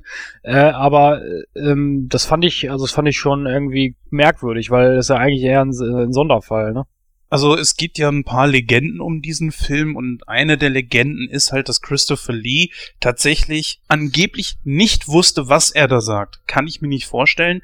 Der Mann kann tatsächlich wohl auch Deutsch oder Ja. konnte, er ist ja leider verstorben. Und da hat er dann auch gesagt, okay, dann mache ich auch das Deutsche, als man ihn gefragt hat. Wie gesagt, die Legende ist halt, dass er es angeblich nicht verstanden hat. Vielleicht war das 82 noch der Fall. Ähm, es gibt aktuelle Interviews. Ähm, kurz vor seinem Tod gibt's auch auf YouTube. Da spricht er fließend Deutsch und äh, er sagt zwar von sich, dass er nicht so gut Deutsch kann, aber das das ist Quatsch. Also äh, Er, er spricht wirklich. Co-Kommentator in der 90er Jahre Show Wahre Wunder auf Sat 1 und die war komplett auf Deutsch. Ja, Und da kannst du mir nicht erzählen, dass wenn sie mit ihm da irgendwie gesprochen hat, dass er dann alles von einem Teleprompter abgelesen hat. Der wusste genau, was er da sagt. Mann. Ja, wie gesagt, also das ist ein Gerücht, was ich damals mal gehört habe. Und äh, ja, ich konnte es mir auch nie so wirklich vorstellen, warum, weshalb, weswegen sollte er das äh, nicht verstehen. Und als ich gestern den Film nochmal gesehen habe, äh, nee, also das ist, das ist fast akzentfrei und zu gut gemacht. Deswegen glaube ich dem Urban. auch nicht so. Urban Legend. ja. Ja. Also nee, wirklich wirklich Respekt für die für die Leistung, für die Idee überhaupt das so zu übernehmen, muss man sich ja auch erstmal trauen. Also bei einem Schwarzenegger zum Beispiel könnte es zwar auch funktionieren, aber da wird dann glaube ich auch ein bisschen was verloren gehen. Ähm, weiß nicht, Sandra Bullock könnte es mit Sicherheit auch. Äh, gibt sicher einige, aber finde ich finde ich sehr sehr gut, dass es hier so gemacht wurde. Ist ja auch nicht so eine große Rolle, von daher Double Duty hier gerechtfertigt. Äh, Prinz Lear, Jeff Bridges im Original im Deutschen von Joachim Ten steht, kennt man auch. Äh, Standardstimme von Brian Jeff Cranston. Bridges. Und ja, mittlerweile äh, nicht mehr, glaube ich, ne? Doch, mittlerweile, also immer noch eigentlich. Ich glaube, das ist auch ein bisschen das Äh. Problem, dass, dass man bei manchen hier einfach die, die Standardstimme übernommen hat. Und das hat man ja so häufig, dass man gar nicht so sehr guckt, so, hm, ist das jetzt wirklich künstlerisch gut, dass wir da jemanden nehmen? Einfach nur, weil er sowieso die, die Standardstimme von dem anderen Sprecher ist, oder nehme da besser einen eigenen? Ja, gut, das ist dann immer die Frage, wie sieht man im Deutschen oder in der deutschen Nachproduktion eventuell ähm, die, die Figur als solches? Mittlerweile ist das ja alles geregelt. Ne? Du- Es, ist, es wird ja alles reglementiert. Wenn da eine, Schau ein Scha- eine Schauspielerin oder ein Schauspieler zu sehen ist, die müssen dann äh, laut Vertrag diese Stimme auch bekommen. Deshalb finde ich das ja nach wie vor so witzig, da der, der letzte Satz da oder das eine Wort von Rogue One, dass man da wirklich nochmal die Originalsprecherin da genommen hat. Hoffnung. Ja, gut, hätte jeder andere machen können, aber wenn das nun mal vertraglich so festgelegt ist, wenn die Filmstudios sagen, das wird so und so gemacht, dann äh, bist du da eben natürlich dran gebunden. Ich weiß nicht, wie es 82 war oder wie es generell bei Zeichentrickfilmen ist. Äh, natürlich könnte man da theoretisch ein bisschen mehr Freiheit lassen. Äh, ja, Joachim Tenstedt ist auch heute noch sehr, sehr aktiv. Ich meine aber, dass Jeff Bridges mittlerweile, weil er auch ein bisschen gealtert ist, äh, von Thomas Fritsch gesprochen wird. Ja, zumindest in sein, also einigen, da zumindest in so einigen firm. Filmen. Ähm, gut, Joachim Ten steht auch äh, Michael Keaton unter anderem. Ach, ganz viele hat er gesprochen. Ähm, und wie gesagt, immer noch C3PO, jetzt auch wieder. Nach der Pause in der Original, äh, in den ersten drei Teilen. Der Schmetterling, ganz am Anfang. Robert Klein, ganz, äh, ja, ganz, ganz am Anfang, wie gesagt, die eine Szene, ähm, im Original natürlich Frank Zander hat da auch viel eigenes reingelegt, hat viel ähm, fürs Deutsche übernommen, hat da viel fürs Deutsche mit reingebracht. Ja, dann haben wir natürlich noch den Schädel, den sprechenden Schädel. Im Original, Achtung, hoffentlich kriege ich es richtig hin, ich habe vorhin noch mal reingehört, René Auberge-Noir kenne ich aus Boston Legal, ihr wahrscheinlich mehr aus äh, Deep Space Nine. Er ist Odo. Genau. Oder Ähm, aus King Kong, ne, wo unter anderem Jeff Bridges mitgespielt hat. Ach, Ah, guck und- an. Ja, und so schließt sich der Kreis wieder, ne? King Kong von, oh, wann war der? 77 oder 76? 76, nee, f- 75 oder 76. Ähm, Im Deutschen Wolfgang Spier kennt man auch, auch vor einigen Jahren leider verstorben. Äh, Mami Fortuna, im Original Angela Lansbury, Mord ist ihr Hobby, auch äußerst bekannt. Im Deutschen Tilly Launstein, auch eine sehr häufige Sprecherin für alte Frauen und ja, die, also der Gruselfaktor ist da natürlich auch wichtig. Ja, dann noch so ein paar kleinere Rollen erwähnen möchte ich natürlich noch Captain Cully, der im Deutschen von Gerd Dufner gesprochen wird, äh, Barney Geröllheimer und Ernie aus der Sesamstraße natürlich unter anderem. Ja, leider auch schon lange verstorben. Ja, die Katze natürlich, Arnold Marquis, eine der beiden Sprecher von äh, Bud Spencer. Genau, den wollte ich dann noch erwähnen, Ja. fand ich eigentlich auch sehr nennenswert. Genau, dann würde ich sagen, äh, in altgewohnter Manier beleuchten wir mal die wichtigsten Charaktere und da fangen wir natürlich mit dem Einhorn an und äh, da würde ich dann direkt erstmal das Wort an den Gordon übergeben. Äh, Gordon, wie würdest du denn das Einhorn so charakterisieren? lebt so in den Tag hinein, ne? Also, ja, ich meine, dass ein Einhorn irgendwie selber nicht rafft, dass plötzlich alle anderen Einhörner weg sind, dafür muss man schon eine Menge von dem Waldgras geraucht haben. Also äh, klar, äh, das das soll irgendwie im Einklang mit der Natur stehen und ist im Endeffekt auch ein Naturgeist, der da in ihm lebt und äh, nur bis dann irgendwie der Jäger da am Anfang oder der der ja der alte weise Mann zum Jäger dann sagt, ja okay, wir werden hier nichts finden, weil das Einhorn beschützt den gesamten Wald. Ähm, und dann ruft, du bist das letzte deiner Art. Erst da wird dem Einhorn klar, dass es alleine ist. Okay. Äh, ein bisschen strange, aber wie auch immer. Ansonsten natürlich ähm, kann es nicht so viel empfinden, ne? das sagt es ja auch selber. Äh, es wird nicht berührt durch irgendwelche Dinge oder sowas. Das äh, ist, glaube ich, irgendwann der der äh, äh, Satz, den es dann von sich lässt und äh, hat in dem Moment irgendwie keine Liebe erfahren. Erst bis zu späterem Bereich, aber lebt halt im Einklang mit allem anderen. Und äh, ja, ich glaube, das ist es dann auch schon soweit. Würdest du denn sagen, dass das, äh, der Film ist ja jetzt ohne, ohne Altersbeschränkung, würdest du sagen, dass das kindgerecht wiedergegeben wurde dann in dem Fall? Es gibt einige Sachen, die ich in dem Film zumindest für eine FSK 0 fragwürdig finde. Mhm. Wo- das stimmt. Wobei ich, ist es tatsächlich eine FSK 0 immer noch? Ja. Ja. Also, also hier bei, also ich kann es mal kurz erzählen, bei Wikipedia steht FSK 6, aber bei Amazon, äh, bei der Blu-ray, die jetzt kürzlich rausgekommen was heißt kürzlich, ich weiß gar nicht jetzt, wann die rausgekommen ist, ist aber noch gar nicht so lange her, da steht FSK 0. Mhm. Okay. Weil ich war nämlich auch der Meinung, dass es FSK 6 hätte und das macht in meinen Augen auch mehr Sinn. Also weil da doch äh, Bedrohungsszenarien mit dabei sind, die für Kleinkinder eigentlich zu lange anhalten. Ja. Und ähm, deswegen würde mich das sehr wundern, dass das jetzt auf einmal äh, ab ab null ist. Also wenn ich hier bei Amazon gucke, steht da auch FSK 6. Also Mhm, hier die Geh mal auf die Blu-ray. Da steht 0. Oh, auf der Blu-ray ist es null. Ja. Okay, hm, ja, dann keine Ahnung. Vielleicht ist der nochmal geschnitten. Äh, das weiß ich natürlich nicht. Das wäre dann nochmal interessant, da nochmal zu gucken. Ähm, weil ich kann mir eigentlich nicht vorstellen. Der, der ist nicht geschnitten, der geht sogar vier Minuten länger. Hm. Spieldauer 93 Minuten. Tja, dann weiß ich es nicht genau. Also keine Ahnung, wie sie das dann machen oder ob sie dann äh, trotzdem irgendwelche Bedrohungsszenarien kürzer fassen oder andere Musik nutzen oder ich weiß es nicht, kein Plan. Also äh, vielleicht wurde er auch einfach nur neu bewertet, aber dann müsste es eigentlich auch für die DVD gelten.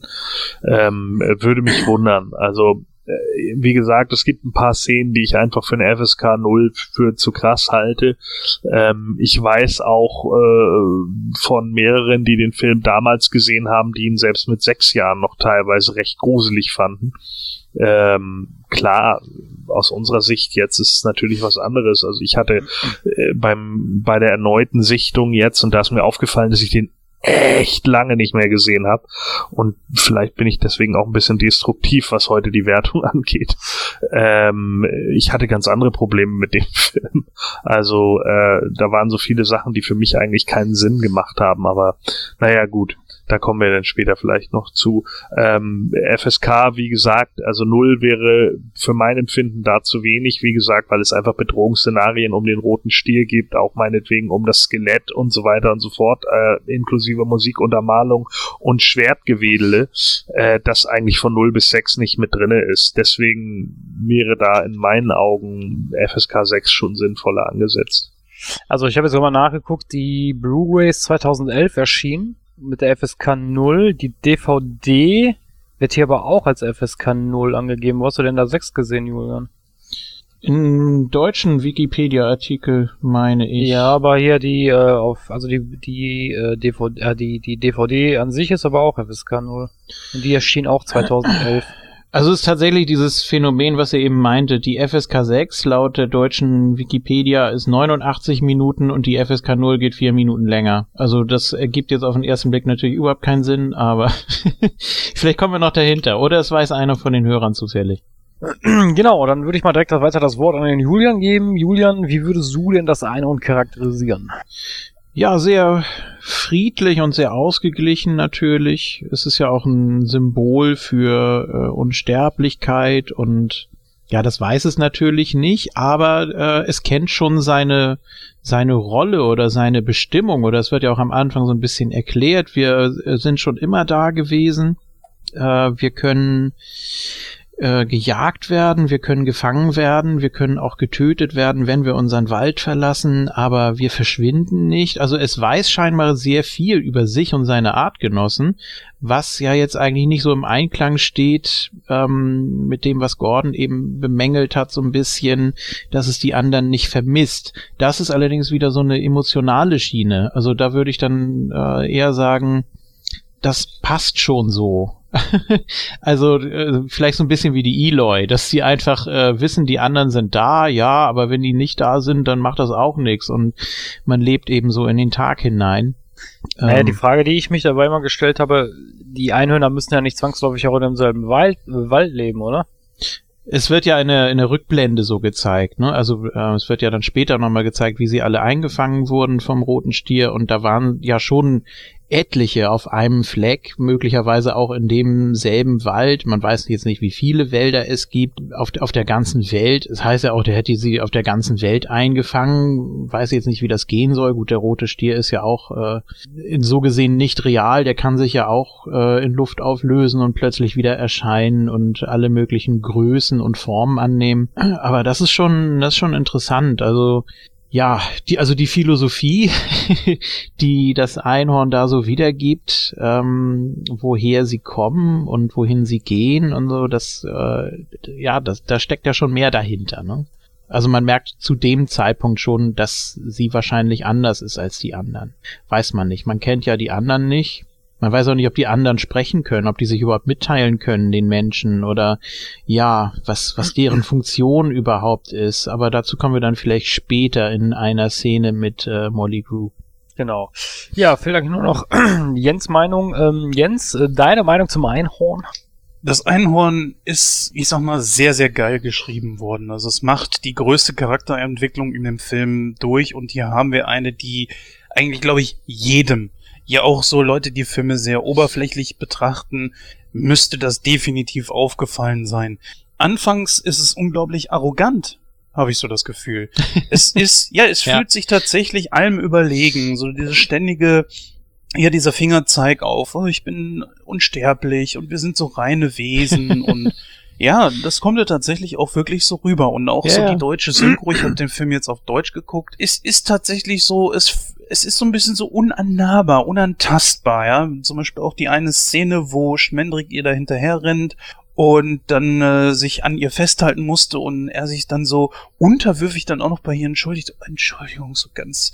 Ja, so hat ganz, die auf den Hintern äh, gepackt, ne? also da entschuldigt man sich. Ja, ja, hat er eine andere Wahl gehabt, also was weiß ich. Ja, es ist nicht so schlimm. Auf ja. jeden Fall äh, ist es dann tatsächlich so, dass man sieht, es ist zwar ein unsterbliches Wesen, es hat eine gesunde, sagen wir es mal, ein, gesundes Selbstbewusstsein, fühlt sich halt allem überlegen, aber es macht sich auch schon wirklich Sorgen. Ja, und es sagt halt eben auch mehr als einmal, dass es kein Mitleid empfinden kann. Und dann geht das ganz über in etwas, ja, ich würde mal sagen, eigentlich ist es ein Wunder, dass diese Frau später in dieser, dieser Frauengestalt, die hat ja tiefe Depressionen. Der ganze Film an sich, äh, sowie das Einhorn, verkörpert für mich unglaublich viel Einsamkeit. Mhm. Einsamkeit, Depressionen und auch ein immer fortwährendes, aufkommendes Bewusstsein für sich selbst und auch einfach so merken, dass die Zeit nicht ewig da ist. Und dafür steht für mich dieser Film auch. Und er hat unglaublich viel Tiefe. Ihr habt eben über die FSK gesprochen, ich habe da ja noch gar nichts zu gesagt. Kurzum, für mich ist, ist das auch nichts ab sechs. Für mich wäre das auch eher sowas äh, zwölf oder sowas. Also für mich ist es ein Meisterwerk, aber der Film kann auch unglaublich runterziehen. Gehen wir mal erstmal Hm. komplett weg von diesen Szenen, äh, dass da tatsächlich auch Charaktere sterben. Dieser negative Grundton, den der Film eigentlich hat, der ihn auch gerade so großartig macht. Zum Soundtrack kommen wir ja später noch, aber der äh, hat ja maßgeblichen Anteil daran. Da würde ich einfach sagen, das ist absolut ein Film für Erwachsene und nicht für Kinder. Also 0, 6, nee, wäre überhaupt nicht meine Intention gewesen. Wenn ich mir da vorstelle, Masters of the Universe Cartoon wurde ebenfalls von der FSK ab, ich glaube auch 12 oder 6 oder so eingestuft und dieser geht da damals äh, für, für, für 6 oder 0 durch. Nein, das geht gar nicht. Ja, naja, so würde, damals, damals war er ja ab zwölf, ne? ja, dann war das auf jeden Fall richtig, meiner Meinung nach. Heutzutage ist das Ganze ja ein bisschen anders. Also kurzum, ich finde, dass dieses Einhorn unglaublich gut geschrieben ist und ähm, ich weiß ja nicht, wie du das so siehst, Christoph. Ich finde, dass der, der dieses Wesen an und für sich unglaublich, äh, es ist, ich, ich, ich finde, es ist so unantastbar. Ich bin da so der gleichen Meinung wie du, Jens. Also ich finde auch, dass das Einhorn eigentlich eine sehr große Charakterentwicklung in dem Film durchmacht. Du hast, ich stimme dir da vollkommen zu. Also auf Anfang wirkt es auf mich auch sehr äh, arrogant. Ja, ist eigentlich schon so das richtige Wort dafür.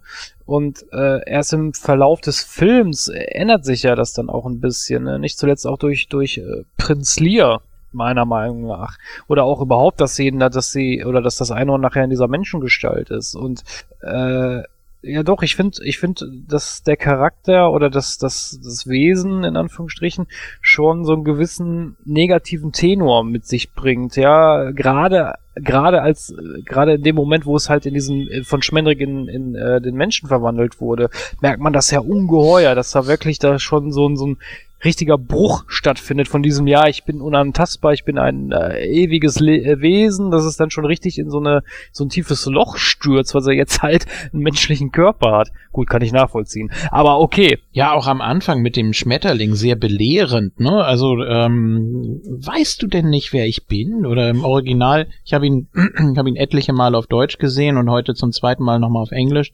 Äh, Don't you know who I am? Also so richtig von oben herab auch. Also, ähm, ja, das, klar, ein Charakter, eine Charakterwandlung, die erkennt man schon und äh, sonst wäre der Film ja auch ganz anders abgelaufen und das Ende vor allem auch, aber ja, da hätte dann, da, dann nur noch gefehlt, so, weil ich finde das ja so geil, wo dieser, wo der den Schmetterling finde ich sowieso so cool, wo der dann nachher äh, da diese Lieder da singt und dann das Einhorn dann so sagt irgendwie, ja, bleib du nur bei deinen Liedern, äh, ich gehe jetzt weiter, keine Fotos bitte.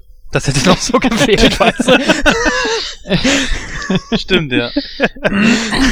Ja, sie versucht ja, ähm, was von ihm zu erfahren und merkt dann irgendwann, ja, aus dem kriegst du nichts raus. Der ist eben, der hat die ganze Welt bereist und äh, ist so, ist so verdorben und so bescheuert und so zugeschüttet eigentlich. Also ja, so- also fast schon so ein, so ein, so ein Nerd, ne? Irgendwie.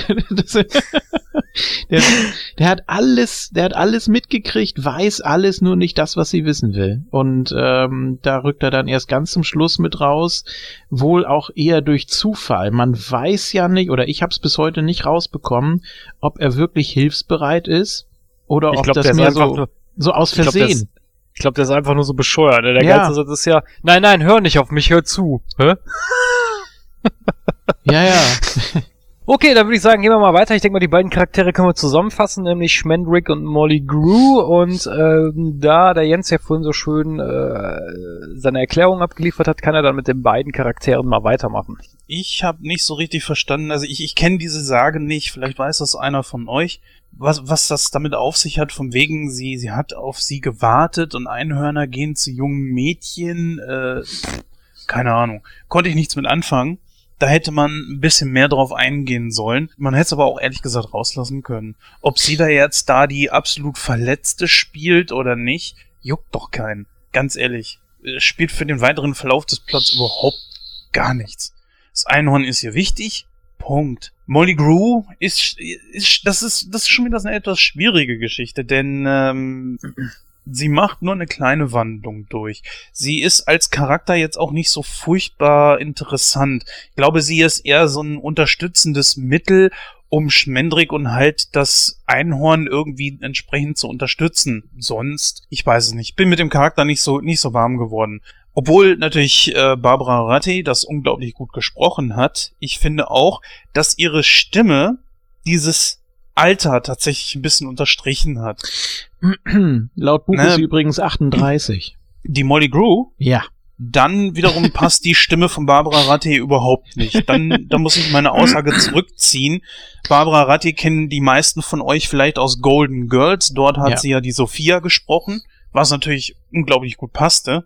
Und vielleicht wäre sie als Mami Fortuna vielleicht besser aufgehoben. Als Molly Grew passt das nicht ganz so. Schmendrick ist so ein Typ, der auch eine, eine sehr gute Entwicklung durchmacht. Von dem eher unterwürfigen, nichtsnutzigen Zauberer, dem tu nicht gut, äh, bis hin, ja, man, man merkt ja eigentlich tatsächlich in dem Film, dass er selbstsicherer wird, äh, dass er auch langsam aber sicher wächst und auch an seinen Aufgaben wächst, dass er sehr zielstrebig ist und auch bereit ist, für diese Sache alles zu geben. Ja, das schwankt immer so bei ihm, habe ich so den Eindruck. Mal ist er ja fast schon übermütig und dann hat er wieder so seine Momente, in denen er einknickt und sagt, ja, okay, was, was soll ich denn machen? Und hier glaubst du, der rote Stier steht auf Kartentricks und also das ist ja schon relativ weit fortgeschritten im Film und vorher ist er dann ja so, ja, und ich äh, kann das und ich mach das und als er das Einhorn da befreien will und da erst drei Zaubertaktiken probiert, bevor er dann endlich mal die Schlüssel rausholt, äh, ist natürlich, äh, ja, er, er versucht's und er versucht sich auch wichtig zu machen einfach, ne? Aber ist ja auch verständlich. Er ist ja mit den beiden da rumgereist, mit äh, Mami Fortuna und mit Druk. Und er wollte natürlich, äh, ja, was ganz anderes machen. Übrigens, ganz kurz, äh, Buch, äh, ganz interessant zu Schmendrick. Ähm, sein Meister hat ihm äh, die Eigenschaft gegeben, nicht zu altern. Erst, wenn er den richtigen Zauber verstanden hat und ein richtiger Zauberer wird, fängt er an zu altern. Das ist die, die eigentliche Geschichte. Also auch er ist theoretisch unsterblich, bis zu dem Zeitpunkt, als er eben wirklich zaubern kann und das Einhorn rettet und ja. Ja, das ist ja sowieso die Grundthematik des ganzen Films. Ja. Ne? Die Suche nach dem Ich. Ja, genau. Was natürlich auch ist, was soll Schmendrick ehrlich gesagt machen? Ja, er, er versucht alles, aber äh, das Einhorn als Lady Amantia ist ja so depressiv, sie ist ja nur mit sich selbst beschäftigt, sie selber macht ja gar nichts. Ohne sie hätten sie es vielleicht eventuell auch irgendwie geschafft, die Einhörner zu befreien. Sie hätten äh, also dass, dass sie zumindest den, den Eingang nach unten zum Stier gefunden haben, ist einzig und allein ihren Freunden zuzuschreiben, nicht ihr. Und sie hätte auch im Wald spazieren gehen können, was weiß ich, keine Ahnung. Aber ja, äh, ja, jein. Also, ja. also das, die Sache ist halt die, die hätten aber den Stier nicht bekämpfen können. Richtig. Wollen wir da jetzt schon äh, zum Schluss kommen? Nein. Nee, das nicht, Also- aber wollen der Jens das gerade schon anspricht. Nein, aber bei den Charakterelementen musst du ja halt eben immer ein bisschen aus dem Film äh, rausziehen, weil das geht ja auch gar nicht anders, ja, weil da ist ja halt eben äh, die die Origin von dem Ganzen und da deswegen muss man ja halt eben Teile aus dem Film halt eben herausgreifen. Das finde ich auch ganz okay so. ne? Also ich finde das halt eben so. Schmendrick ist halt eben auch teilweise ab einem bestimmten Zeitpunkt hilflos, weil sie so sehr in sich zergeht ich, ich sage ja, ich spreche ja wirklich von, von tiefgreifenden Depressionen, ja. Ich sag mal, der Tod wäre in dem Moment, glaube ich, die größte Befreiung für Lady Amantia gewesen, weil sie damit überhaupt nicht umgehen konnte. Ja. Ja, also ich sag mal, ich kann das aber, ich habe es ja vorhin kurz ein bisschen angerissen. Ich kann es verstehen, warum der Charakter in dem Moment halt so so äh, in so ein tiefes Loch fällt. Ich meine, stell dir mal vor, du bist ein Einhorn, du hältst dich für das größte Geschenk auf Erden, setze jetzt mal übertrieben formuliert, und dann bist du nur ein Mensch. Und was ist ein Mensch? Ein Mensch ist äh, ein sterbliches Wesen, Mhm. äh, was ja auch nicht gerade so einen besonders guten Ruf hat. So, ich glaube, da kann man schon nachvollziehen, warum man dann so geknickt ist. Ich meine, äh, es war ja auch nicht ihr Wunsch gewesen, dass Schmendrick sie in einen Menschen verwandelt. Und ich Nee. kann, also wie gesagt, ich kann das, ich kann das, ich kann die Charakterentwicklung dahingehend nachvollziehen. Dann ist ja natürlich auch die Naja, Frage, es was Ist aber nicht sie gewesen, ne? Oder beziehungsweise es ist nicht Schmendrick gewesen, der sie verwandelt hat. eben. Es war ja, die Magie. gut, okay, aber trotzdem. Naja, äh, Gordon, wie ist denn deine Meinung dazu, zu den beiden Charakteren? Also Molly Grew und äh, Schmendrick. Ja, also, naja, mal davon ab, dass sie 38 sein soll, war jetzt die Synchronsprecherin auch nicht deutlich älter, als sie sie gesprochen hat mit 42 Jahren. Ähm, vielleicht passt das also doch. Ähm, ja, aber da habe ich eben genau das Problem, und das sehe ich sogar ganz ähnlich wie der Jens. Ähm, für mich ist halt auch das Problem, dass, äh, dass das Ganze irgendwie überhaupt nicht wirklich was zur Sache tut. Dass Molly Grew jetzt da irgendwie bei der äh, Wichteltruppe da im, im, im Wald dabei ist, okay, ja, und dass sie vielleicht jahrelang auf irgendein Einhorn gewartet hat, schön und gut, so, ja, und dann taucht es endlich auf und sie sagt, wieso kommst du jetzt, so, ja, wo ich dich doch so lange hergesehen habe, okay, das ist irgendwie eine sentimentale Szene, die man da äh, aufbauen will. Ich habe leider die Novel von äh, vom Beagle nie gelesen, deswegen kann ich da nichts zu sagen. Äh, Vielleicht ist es im Buch besser erklärt, aber hier ist es einfach so, it happens because it happens. Ja, und da weiß ich nicht, kann ich irgendwie wenig mit anfangen. So, dass Schmendrick jetzt irgendwie auftaucht und zeigt, okay, ich kann Einhörner auch erkennen, äh, genau wie die Hexe am Zirkus, ja. Äh, ich kann Einhörner erkennen, wenn, wenn ich sie sehe, was andere Leute verlernt haben. Das passt doch irgendwie so zur Legende, ja, wo man irgendwie sagen kann, okay, der, die, die Menschen verlernen so langsam den Blick für das Besondere und sehen in dir halt nur ein Pferd. Und die Hexe kann sie halt blenden und kann ihn dann irgendwie äh, vormachen, dass der Löwen Manticore ist und äh, weiß ich nicht, eine normale Schlange ist dann die heftige Würgeschlange und nur die Harpie ist wirklich eine Harpie äh, um damit ein bisschen Geld zu machen. Das waren alles noch so Gleichnisse, die konnte ich irgendwie noch ein Stück weit nachvollziehen und Schmendrick ist dann halt dazu da, das Einhorn irgendwie äh, trotz seiner äh, Trotteligkeit und dem Nichtwissen um Magie äh, zu befreien, bis ihm dann irgendwann durch, auch durch das Einhorn mit äh, halt klar wird, hey, die, ich befehlige nicht die Magie, sondern die Magie befehligt mich, ich bin nur das Medium. So, das sind Wandlungen, die ich irgendwie nachvollziehen kann. Die versteht zwar kein Kind, aber das ist ja drauf geschissen, ne? Ich guck's jetzt ja, ich guck's ja jetzt aus einer Erwachsenensicht, also von daher, ähm, das ist halt noch so eine Wandlung, die man da sieht. Äh, Bei Molly Grew passiert da halt auch nicht so viel und da muss ich dann halt einfach auch sagen, ja, ist so ein bisschen Mittel zum Zweck vielleicht oder um noch einen anderen Identifikationscharakter zu haben oder um überhaupt einen Playoff zu haben, weil sich der Zauberer nicht die gesamte Zeit irgendwie nur mit dem Einhorn unterhalten kann, ne? Also ist Molly Grew vielleicht der Robin zu Schmendricks Batman, keine Ahnung. wusste, dass er das sagt. aber aber ja, sorry, aber ähm, also ich finde, äh, da sind halt für mich einfach so viele Szenen drin, die die so wenig Sinn machen irgendwie. Also da da ist, ich glaube einfach, da fehlen Teile aus der Novel, äh, die entweder falsch übersetzt wurden oder oder nicht mitgenommen wurden oder da fehlen einfach Szenen. Da sind so Szenen, die passieren einfach, damit sie eben passieren. Also dieser ganze Kram, dass sie da, sie, sie treffen plötzlich auf diese, wie, wie hieß der noch, Captain sowieso da? Kali. Kali. Äh, genau, Kali, äh, treffen sie im Wald und äh, dann zaubert er Robin Hood und alle rennen Robin Hood hinterher. So, anstatt das mal irgendwie klarer zu machen, okay, das ist jetzt eine Illusion, die er erschafft und die glauben tatsächlich, das ist echt. Ja, äh, das, das wird irgendwie nicht richtig klar und auch Mhm. aus der Animation ist das äh, doch klar ersichtlich, dass es nur eine Illusion ist, wenn Robin Hood durch den Typen durchlaufen kann. Ach, die können So doch alle. blöd- ja, ja. aber die, die können doch wahrscheinlich auch alle nicht mehr klar denken und nicht mehr richtig gucken oder was weiß ja, ich. Und aber das sind ist eben leicht Punkt. zu blenden. Das sind, äh, das sind äh, ja ganz einfache Banditen und äh, ja. die glauben das eben sofort. Und wenn einer läuft, dann laufen alle. Ja, Ne, aber das also- ist, dann ist, ganz ehrlich, dann ist für mich die Darstellung schwach.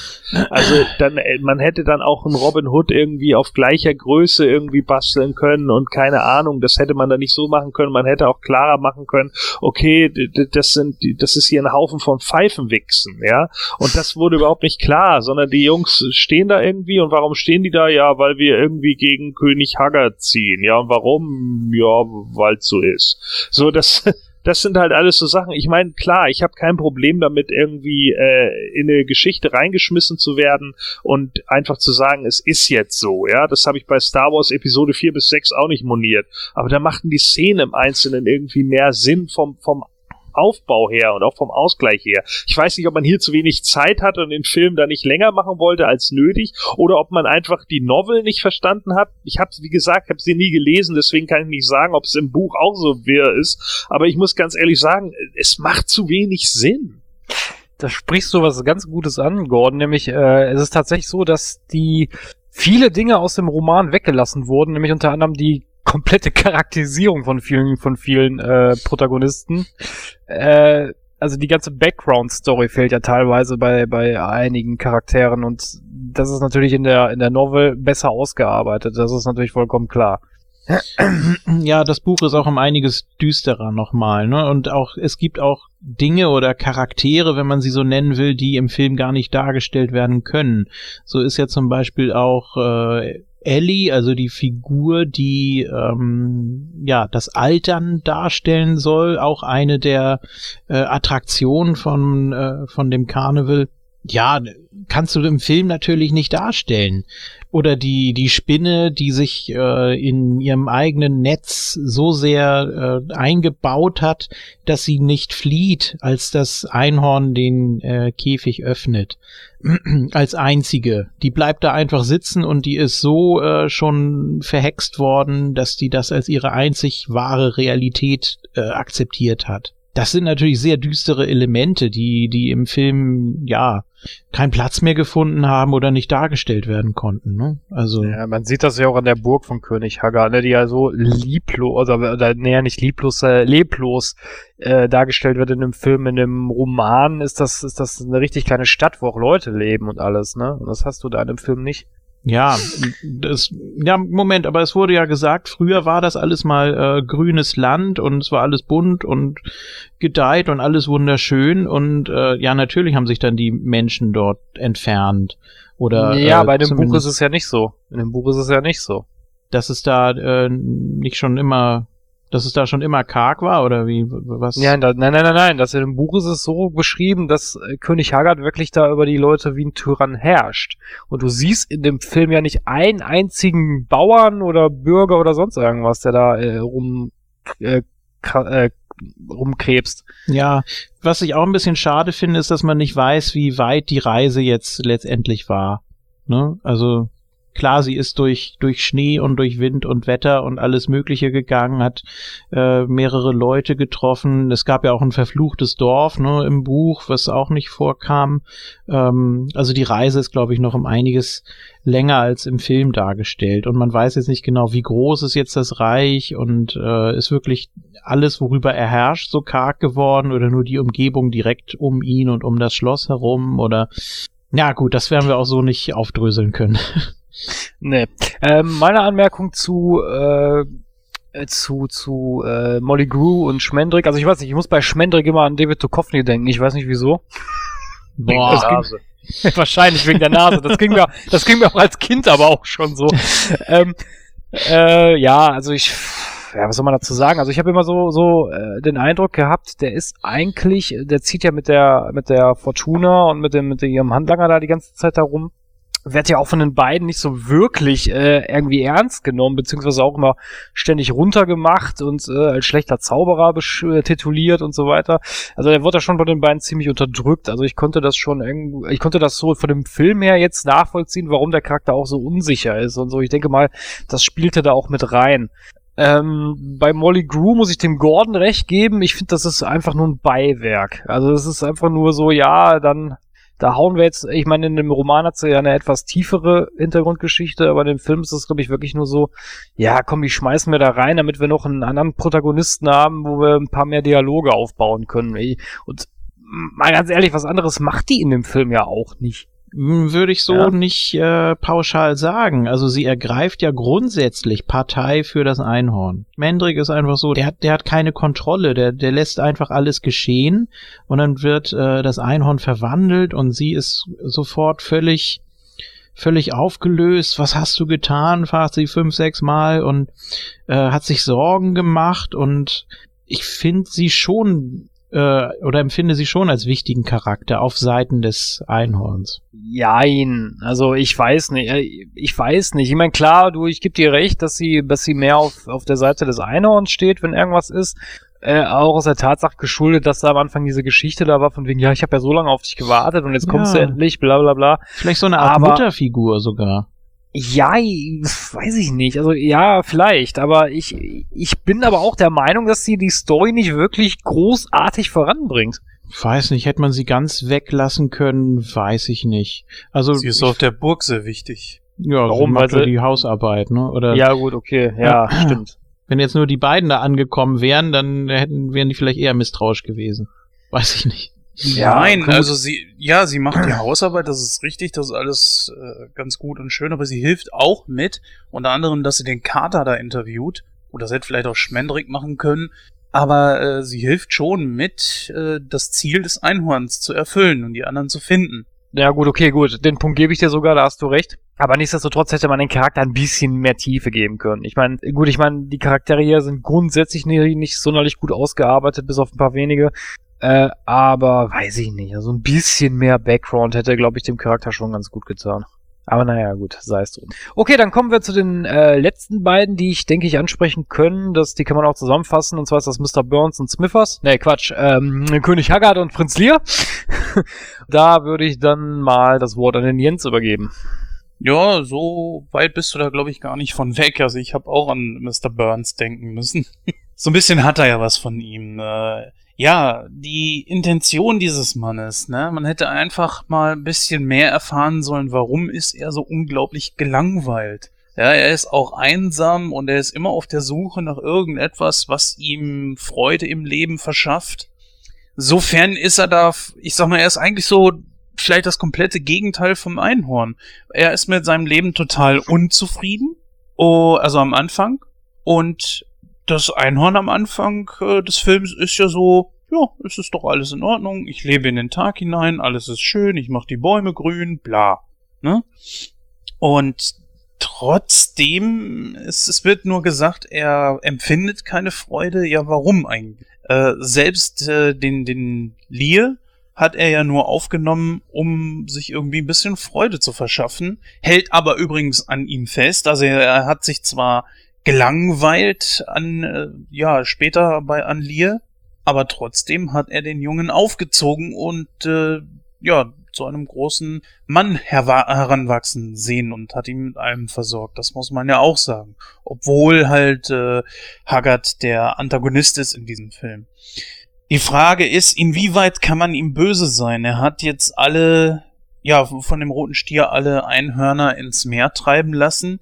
Dort treiben diese dann auf und ab.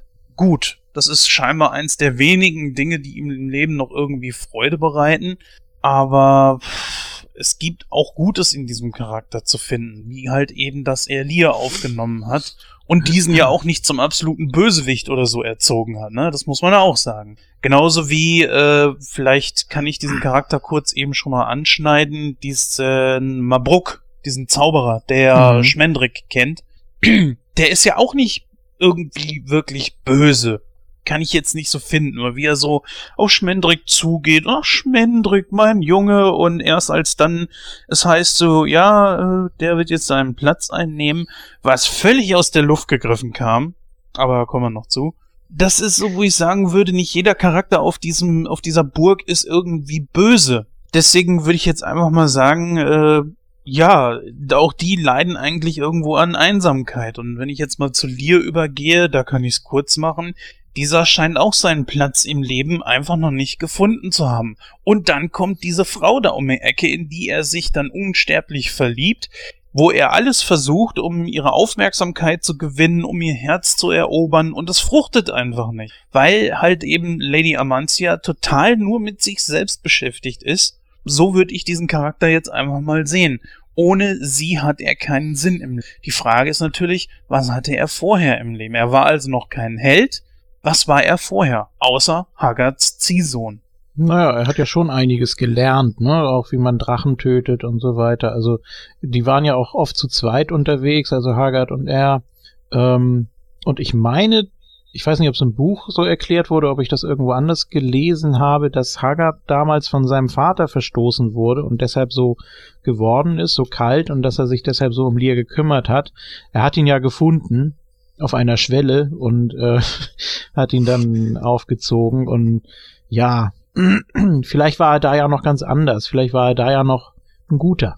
Weiß man ja nicht. Und dass dann irgendwas anderes passiert ist wiederum oder dass er einfach nach und nach abgestumpft ist. Ne? Wäre ja ganz schön, wenn man das irgendwie im Film mal so ein bisschen mehr rausgearbeitet hätte, oder?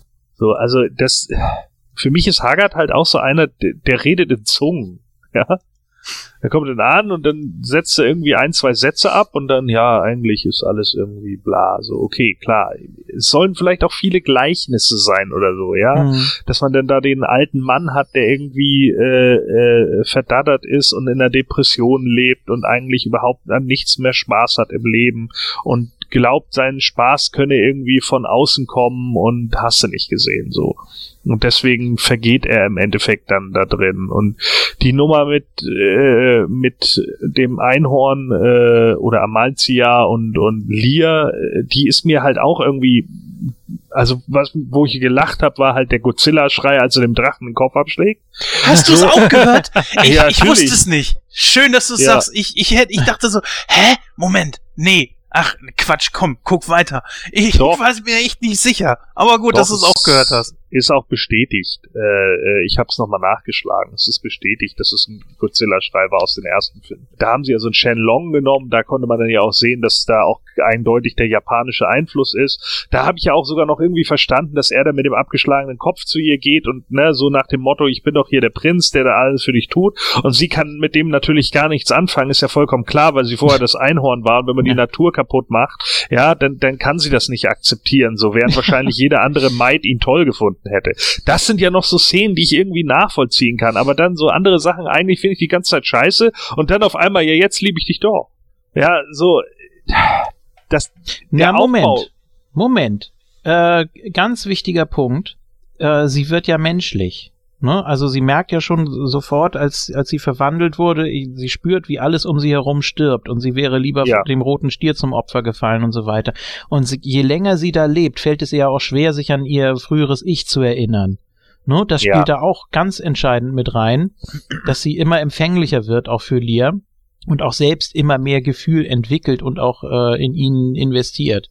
Ja, also aber Schon wichtig. Ganz ehrlich, findest du das klar ausgearbeitet in dem Film? Ich nicht. Das, das hat, ja, das äh, interpretiert man so rein, ne? Und ich meine, wenn man ja. das als, äh, wenn man das als Kind sieht, dann ist das sowieso völlig normal. Oh ja, ein Prinz und sie ist jetzt eine Frau, also verlieben die sich ineinander, völlig klar. Eine andere Möglichkeit ja. gibt's ja nicht. So. Also so, und das, ja, aber äh, wie gesagt, also für mich ist es halt einfach nicht, nicht richtig konsequent aufgebaut. Und es sind, äh, weiß ich nicht, keine Ahnung, äh, ich vergleiche den Film jetzt nicht mit Walt Disney oder sowas, ja, weil, weil Disney ein ganz anderes Studio ist und, und die das vielleicht auch vollkommen anders machen, vielleicht auch anders westlich angelegt haben, wie auch immer.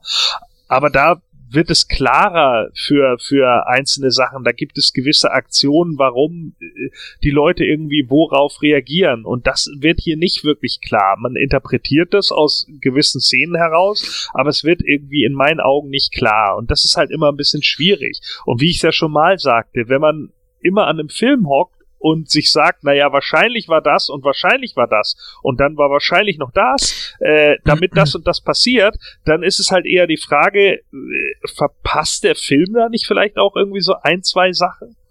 Mm, ich glaube, das hängt auch damit zusammen, dass es ja generell einen sehr, sehr poetischen Grundton hat. Und dass auch viele Sprüche, viele Sätze, viel, viele Dialoge ähm, schon, also gerade für, für die kleinen Zuschauer sehr hohes philosophisches Niveau erreichen. Ähm, also auch wenn man den als Erwachsener sieht, man, du kannst ohne Ende da rein interpretieren in den ganzen Film von Anfang bis Ende und speziell in die in die Dialoge, wenn sie unterwegs sind und äh, ja, was, was wichtig ist und äh, man weiß nicht immer, wann man sich freut und wie empfindet man überhaupt, wie empfindet der Mensch, wie empfindet ein Einhorn, wie empfindet, was weiß ich, für ein Wesen, wie irgendwas, irgendwelche Eindrücke, wie verarbeitet man was. Ähm, das geht ja auch die ganze Zeit so.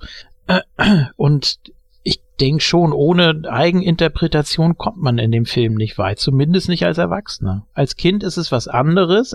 Für ein Kind ist die, ist die Story dann gerade, ich sag mal, platt genug, weil das Kind natürlich auch die, die ganze Philosophie und die ganzen Gedankengänge äh, ausblendet und das eben gar nicht so wahrnimmt und auch mehr von den Bildern beeindruckt ist und diese Reise eher wahrnimmt und äh, sich ja. darin mehr verliert. Ja, und ich glaube, das ist nämlich eigentlich das große, äh, das große Ding des Films, dass es hier eigentlich um äh, die Graphic Novel geht, die halt einfach lebendig wird, ja, und die, die, die, wo man die Eindrücke äh, auf sich wirken lässt. Der Pathos ist für viele Erwachsene, glaube ich, einfach nur Kauderwelsch und für die Kinder überhaupt nicht wahrzunehmen. Die nehmen halt eher die Eindrücke wahr. Und genau das ist nämlich der Punkt.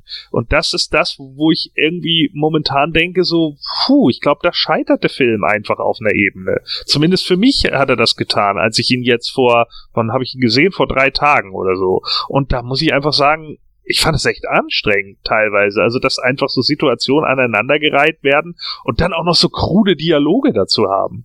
Was, was genau fandst du daran anstrengend? Weil äh, ich glaube, ich weiß, in welche Richtung du damit willst, aber da kommt man zu einem ganz anderen Problem dann. ja, äh, ich fand es zum Beispiel anstrengend äh, von wegen, dass das Wieso war überhaupt nicht klar. Ja, es wird einfach irgendeine Reise wird aufgebrochen. Ja, wir müssen jetzt da und dahin, wir müssen jetzt da und dahin. Wir laufen von Punkt A nach B äh, und man weiß eigentlich gar nicht warum das Weshalb dahinter ist, ist eigentlich, äh, es wird kein wirklicher Hint darauf gegeben. Teilweise hat man irgendwie das Gefühl, man, die Leute verlassen sich nur auf ihre Intuition. Wir gehen jetzt mal hierhin. Warum sie, wie gesagt, eben auf diesen Captain etc. treffen, das scheint ja nur so ein Zufallsprodukt zu sein und so weiter und so fort.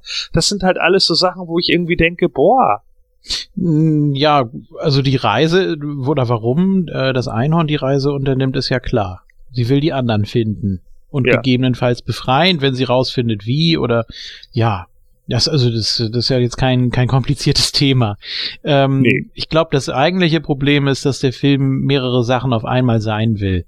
Dass ähm, äh, zum einen natürlich äh, für die jüngeren Zuschauer und ich muss sagen, ich habe den auch so mit ja fünf, sechs oder so gesehen, viel zu früh für, für mich, für, für mein Empfinden. Natürlich hatte ich Riesenangst vor dem roten Stier und vor der Harpie und so weiter. Habe ich als, als sehr düster empfunden, trotzdem schon damals irgendwie als, als schön einfach. Aber auf einer ganz anderen Ebene, als ich ihn ja jetzt heute gesehen habe und, und auch die, die letzten Jahre immer wieder.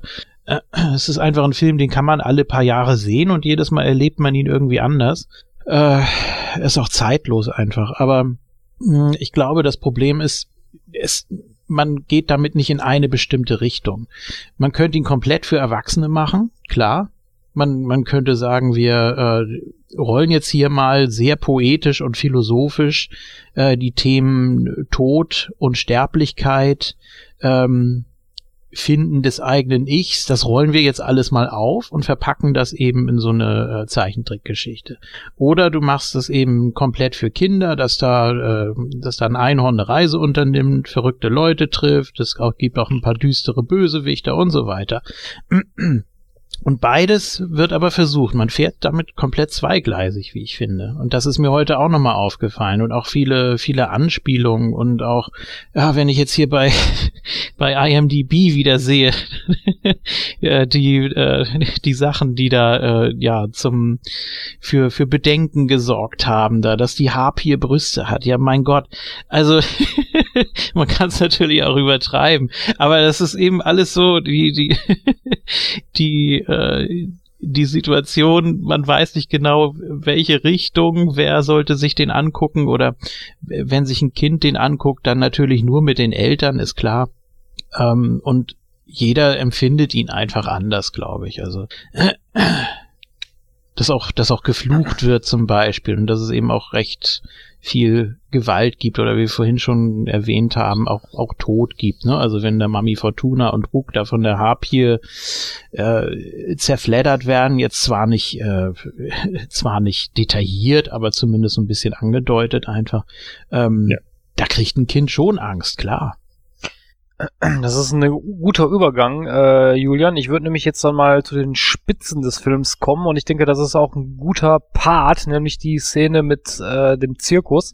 Äh, ich muss auch wirklich sagen, das ist auch wirklich eine der Szenen, die ich als Kind extrem äh, beängstigend fand, weil ich die Darstellung der Harpie einfach als Kind ging, ging gar nicht. Also das, äh, das war wirklich so eine Stelle, wo ich richtig Angst hatte ich weiß nicht, also das, äh, was du gerade angesprochen hattest, habe ich auch mal irgendwo gelesen, dass sich da irgendwelche Leute echauffiert haben, dass die Harpie Brüste hatte oder sowas. Es ist mir persönlich als Kind nicht aufgefallen, ganz ehrlich. Ähm, ich denke, dass äh, klar als Erwachsener habe ich das dann auch gemerkt, ich auch gemerkt, hey, Moment mal, Sekunde mal, die hat, hat die drei Brüste, ja tatsächlich. Aber äh, ja, mein Gott, drauf geschissen. Aber die die die Darstellung an und für sich oder das Szenario, gerade wo die Harpie befreit wird, das äh, weiß ich nicht. Also das war schon für ein Kind meiner Meinung nach richtig harter Tobak. Naja, ich meine, die Darstellung von der Harpie ist ja so falsch nicht. Ne? Das ist ja nun mal in, in, in vielen der alten Legenden eben so, dass der Oberkörper eben einer Frau ist und der Unterkörper eben von einem Vogel. So, ja. Da werden ja nun mehrere Fabelwesen, der Manticore ja genau dasselbe irgendwie mhm. mit verwurstet und hast du nicht gesehen und der Drache und bla. Im Endeffekt alles Monster in my pocket. So. Und äh, so, von, von daher finde ich die Darstellung jetzt überhaupt nicht falsch, ob jetzt da wieder irgendjemand sich denkt, oh mein Gott, ja, nackte Brust, bla bla bla. Da hätte ich schon eher bedenklich gefunden, dass solche Sätze kommen wie, ich weiß gar nicht, sagt sie irgendwie dann, schlage ich dir den Kopf ab oder so. Äh, mhm. Äh, ich glaube, irgendwie so ein Satz fiel da zwischenzeitlich, wo ich auch gedacht habe, okay, so, ne, alles klar. Äh, und das sind halt schon so Punkte, wo ich dann sage, auch das Bedrohungsszenario, wo die, wo die Harpie dann wieder angeflogen kommt, die Musik dazu und so weiter und so fort. Ich glaube eher, dass das wirklich den Eindruck auf Kinder macht. Ähm, ich weiß, dass ich ihn damals gesehen habe. Ähm, ich fand das alles nicht so gruselig. Also mir, äh, ja, mir taugte der Film damals viel. Äh, witzigerweise habe ich irgendwie nicht mehr die nostalgische Brille auf. das ist vielleicht das Problem oder so. Keine Ahnung. Ähm, und und äh, ja, also diese diese Szene war natürlich irgendwie schon klar, einmal zu zeigen, so okay, es gibt Menschen, die das das Einhorn irgendwie erkennen, aber das ist halt auch so eine Mittel zum Zweck Szene irgendwie. Und warum dann die die Harpie ist dann auch im Endeffekt nur dazu da, sich von den Bösewichten irgendwie zu entledigen, weil das Einhorn darf's ja nicht. Äh, von daher, ich finde die Szene in Ordnung, aber teilweise war es bei mir auch so ein bisschen Augenbrauen ziehen, weil im Endeffekt ging es, glaube ich, nur darum, Schmendrick einzuführen, der dann das Einhorn weiterbringt. Ähm, wobei, die Harpy hat ja auch das Einhorn angegriffen, ne? Ja. Weil du gerade gerade gesagt hast, das darf sie nicht, oder so, oder habe ich das jetzt gerade verstanden? Nein, nein, nein, das Einhorn darf ja die Hexe nicht killen. Ach so, okay. Ne? Weil es ja the face, so ist er good guy, so und das mhm. geht ja natürlich nicht. Du kannst ja nicht mit dem äh, mit der Person, mit der du sympathisieren sollst, wie auch immer, die kann ja dann nicht plötzlich irgendwie die Hexe da killen. Das ich habe die Hexe mit meinem Einhorn aufgespießt. Ja. Ja, Was Cabin in gefeiert, the aber äh, ähm, nee, äh, sie sagt ja später auch, sie hat ihren Tod schon vor langer Zeit gewählt. Das heißt, es wäre ja. früher oder später sowieso zum Ausbruch der Harpie gekommen. Sie hat ja immer noch so mit letzter Magie äh, oder Zauberkraft äh, es geschafft, sie da im Käfig zu halten. Aber irgendwann wäre sie ausgebrochen und hätte Mami Fortuna getötet. Ja, das ist ja auch irgendwie, irgendwie, irgendwie so, eine, so eine Szene, ich, ich habe das nie so ganz verstanden. Ich meine, die, die äh, Fortuna weiß, okay, das Viech bringt mich irgendwann um, aber egal so, ich, äh, ich habe das nicht so ganz rational nachvollziehen können, warum ja, die, ich, warum die dann, ich, dann trotzdem die Harpie da bei sich hält. Ja, vielleicht mal zur Erklärung. Also es geht ja eigentlich im Endeffekt darum, dass sie da ihren Zirkus irgendwie äh, rumführt und damit macht sie Geld. So, ja, sie holt halt die Dorfdeppen aus jedem Dorf irgendwie ran und, und äh, blendet die. Und bei einer Harpie muss sie natürlich nicht so viel blenden, weil die ist tatsächlich halt echt und damit kann sie halt auch eine Menge Geld machen. Das finden die Leute dann interessant und zahlen dafür so. Und sie hat, sie ist natürlich über die Jahre hinweg immer älter geworden. Dadurch, dass sie älter geworden ist, wird ihre Zauberkraft schwächer und deswegen kann sie die Harpie nicht für immer gefangen halten. Das sagt sie ja sogar irgendwann selber. Ja, ja, ich weiß, irgendwann wirst du mich noch, äh, irgendwann wirst du mein Grab sein, ah, nur nicht heute oder irgendwie sowas, ja, und dann ver, ver, ver, verzaubert sie sie halt nochmal. So, und äh, deswegen sagt das Einhorn natürlich, sie hat das selber gewählt, so, ne? Sie wusste ganz mhm. genau, okay, dieser Quatsch hier, der, die, die wird mich irgendwann töten, aber bis dahin habe ich halt ein einigermaßen gutes Leben, in dem ich Geld von Dorftrotteln abziehe. Ja gut, aber sie sagt ja auch in einer Szene so, ja, ähm, äh, sie, die Harpie wird immer wissen, dass ich sie gefangen habe und das ist meine Unsterblichkeit, ne? Ja, Ja. das ist dieser Konkurrenzkampf eigentlich, kann man fast schon sagen. Ne? Also auch wenn die Harpie unsterblich ist, sie wird ja äh, im Gedächtnis haben, dass sie mal gefangen war. Wir wissen ja nicht genau für wie lange, aber angenommen, äh, weiß ich nicht, Mami Fortuna ist äh, 90 oder sowas und hat mit äh, hat mit 30 damit angefangen, sich da selbstständig zu machen und hat da ihren ihren Zirkus aufgebaut oder so und dann dementsprechend lang hat sie dann die Harpie gehalten in einem engen Käfig und sie dann auch noch äh, ausgestellt, ohne dass die Harpie jemals von ihrem tatsächlichen Ich Gebrauch machen konnte. Das heißt, sie wurde als etwas verkauft, was sie aber tatsächlich war. Und das ist natürlich auch nochmal eine zusätzliche Demütigung dann. Und äh, das wird die Harpie dann für den Rest ihres Lebens, also sprich für immer, in Anführungsstrichen wissen. Mhm. Und äh, das ist dann letztendlich der Sieg für Mami Fortuna. Und mit diesem Wissen ist es für sie auch überhaupt kein Problem, wenn die Harpie sie eines Tages tötet.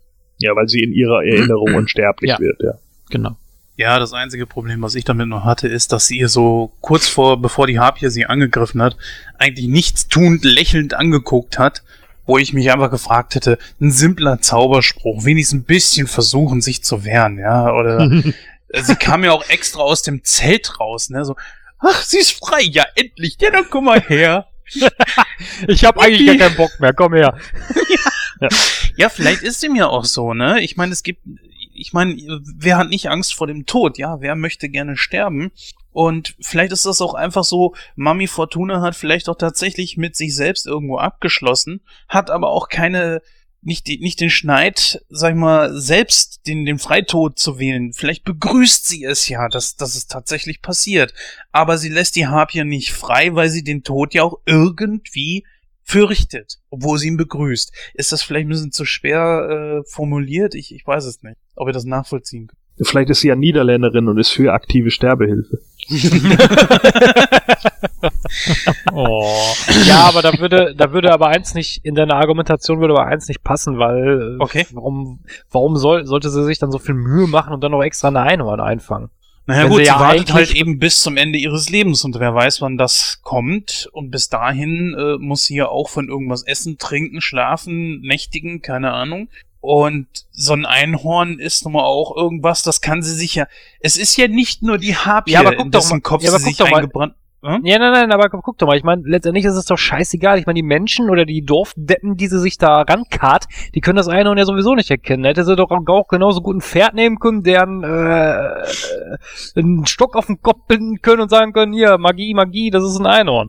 Ja, theoretisch, aber ich sehe es einfach mal so. Nehmen wir mal an, du würdest jetzt irgendwo, sagen wir mal, äh, einen Gauguin klauen, ja? Du legst ihn zu Hause aus und kannst niemals sagen, weil du ihn ja geklaut hast, das ist ein echter. Aber du für dich weißt, das ist einer. Und vielleicht Mhm. war es halt eben für Mami Fortuna dann in dem Moment genauso. Sie weiß, sie hat dieses Einhorn gefangen. Und das ist so eine Art Prestige für sie, ja? Mhm. Vielleicht kann man das so sehen. Ich versuche mir Ja, das kann irgendwie Sicherlich kann, sicherlich kann man das so sehen, vollkommen richtig. Klar. Außerdem ist ja das, äh, das wollte ich gerade eben noch sagen, es ist ja ein weiteres unsterbliches Wesen, in dessen Kopf sie sich eingebrannt hat. Das ist ja ihre angestrebte Unsterblichkeit. Ja. Also sind es jetzt nicht nur die Harpie, sondern auch das Einhorn. Ähm, wahrscheinlich äh, ist es auch so, dass jeder, der das Einhorn sieht, nimmt es ja als äh, weiße Stute wahr. Ähm, aber es ist eben auch ein besonders schönes Exemplar, ne? Und ich meine, warum dann nicht die nehmen? Okay, es ist ein Einhorn, aber sieht dann eben auch entsprechend aus und damit andere das dann auch so empfinden, die ja sonst die komplette Schönheit des Einhorns sehen, nur eben nicht das Horn, äh, kann sie das dann natürlich gerne nehmen.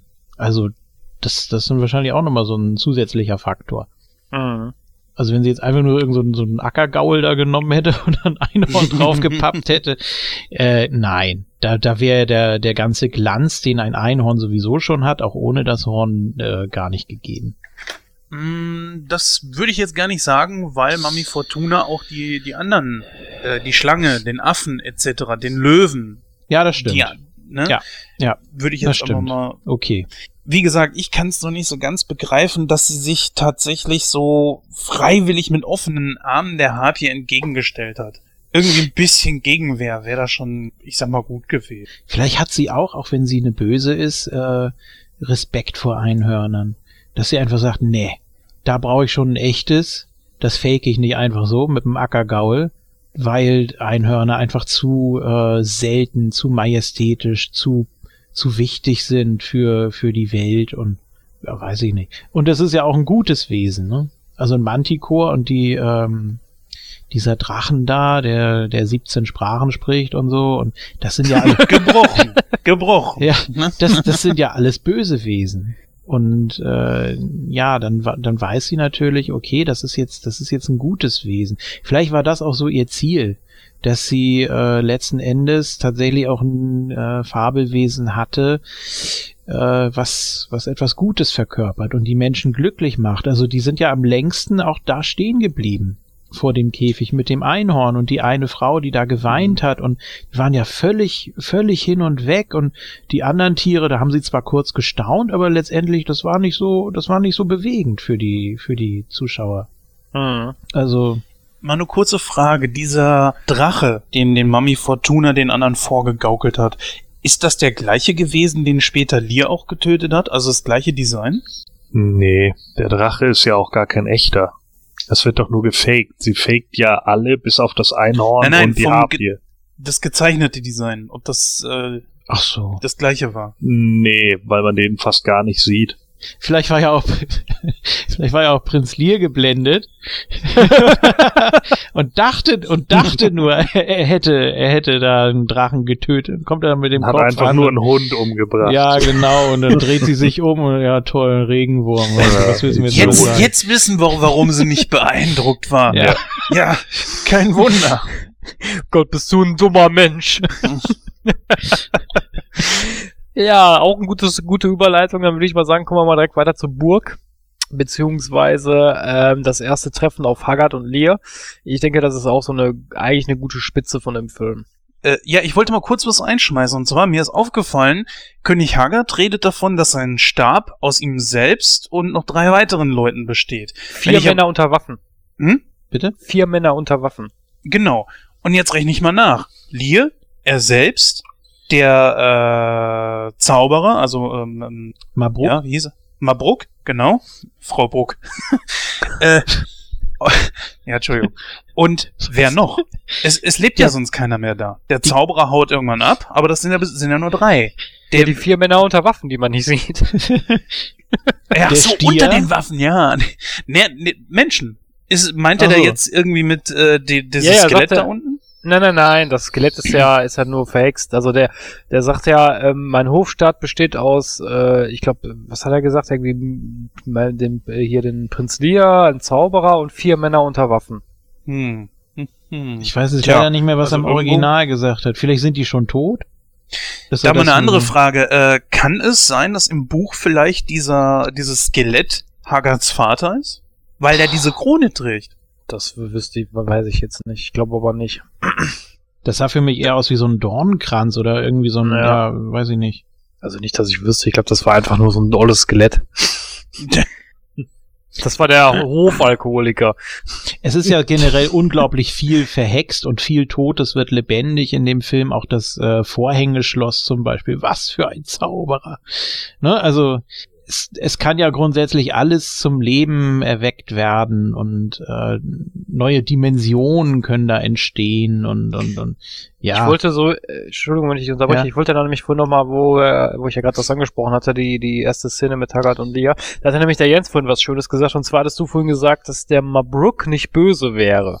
Ja, du ja also vorhin wirkte, so- ja, so halt wegen dieser freundlichen Art. Das Schmendrick, mein Junge, und äh, Sehe ich ein bisschen anders, weil ich bin, äh, also es gibt ja, das ist ja eigentlich keine neue Geschichte. Also es gibt ja viele Filme, wo eh, mir fällt jetzt leider gerade kein Beispiel ein, aber ich denke mal, dem Gorn wird, wird äh, garantiert was einfallen. Es gibt ja viele, viele äh, Filme, Filme oder Szenen, wo anfänglich irgendwie ein Hofzauberer da ist und der macht eigentlich nur Scheiße in Anführungsstrichen oder oder oder nutzt seine Magie, um den König äh, wa- was vorzugaukeln, was gar nicht da ist. Oder, oder, oder er kann den König nicht glücklich machen. Gibt's auch viele Beispiele. Wie gesagt, mir fällt nur jetzt leider gerade nichts ein, aber äh, äh, Herr der, ich glaube, Herr der Ringe kannst du ein bisschen, ein bisschen vergleichen. Ja, doch, das stimmt, das ist eigentlich ein guter Vergleich. Herr der Ringe mit prima äh, Schlangenzunge kannst du das eigentlich ganz gut, äh, oder Grima, Wie wär's denn, Grima Schlangenzunge. wie wär's du denn mit Werner?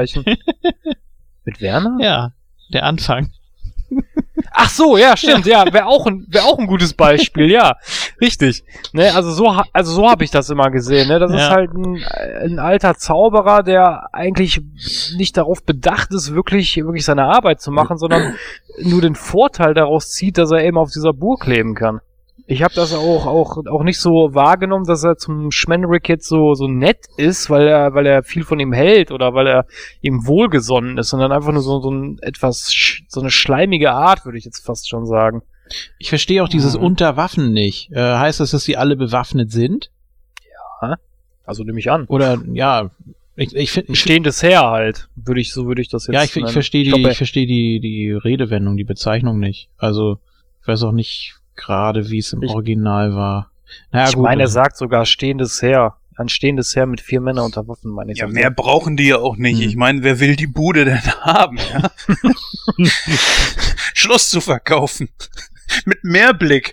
Ist unterkellert. Ist, ist unterkellert. Mit jede Menge Red Bull drunter. Ja, oh. Ja, und einer sprechenden Katze und Alkoholik und alkoholkrankes Skelett. So. Das schweigen wir aus, das, sonst kriegst du die Bude ja nicht verkauft. Nein, aber wir haben eine Einhornplage im Teich. Sehr gut. Aber sonst. Man müsste sich jetzt eigentlich mal fragen, ob Red Bull das tatsächlich von dem geklaut hat. Ne? Red Bull gibt's seit 1987.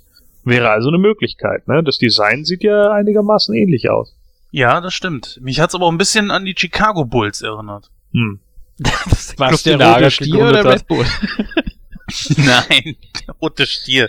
Als er da plötzlich aus diesem roten Nebel da hervorkommt und man nur den Kopf halt sieht. Ach so.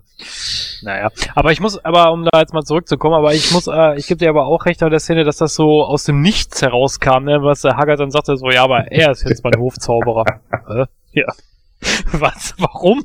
Ja, aber äh, weißt du, das war genau so ein Ding, da habe ich hinterher nur noch gesagt, ja, ja, klar ist er das, weil pff, bis dahin machte schon so viel Kram keinen Sinn, dass ich dann auch nur noch gesagt habe, ja, nee, ist richtig, ne, und sie ist jetzt seine Tochter, ja, alles klar. So, also da waren so viele Sachen irgendwie, boah, der Zauberer verschwindet dann so, jo, und dann taucht eine Katze auf, die aussieht wie der Zauberer. Äh, wo ich auch so dachte, ja, nee, alles klar. Also, sorry, aber das sind so viele Sachen irgendwann gewesen, wo ich dann auch nur gesagt habe, okay, ich lasse jetzt einfach nur noch die Optik auf mich wirken. Und dann kam halt auch diese Szene mit dem Skelett, das habe ich dann noch gefeiert, weil das lustig war. Und äh, ja, dann äh, war es das, glaube ich, im Endeffekt auch. Dann rennen sie durch die Uhr. Äh, und ja, das soll wahrscheinlich auch noch irgendein Gleichnis sein für die Zeit oder sonst irgendwas. Da kann ich jetzt auch 10.000 Sachen rein interpretieren. Aber ähm, ja, im Endeffekt Ich muss, Ja. ich muss, ich muss sowieso sagen, die Szene mit dem Skelett ist auch die geilste Szene in dem Film. Ja, es ist Wobei- zumindest die lustigste, ne? Die Ja, das wo- Ganze auch so wobei- ein bisschen aufbricht.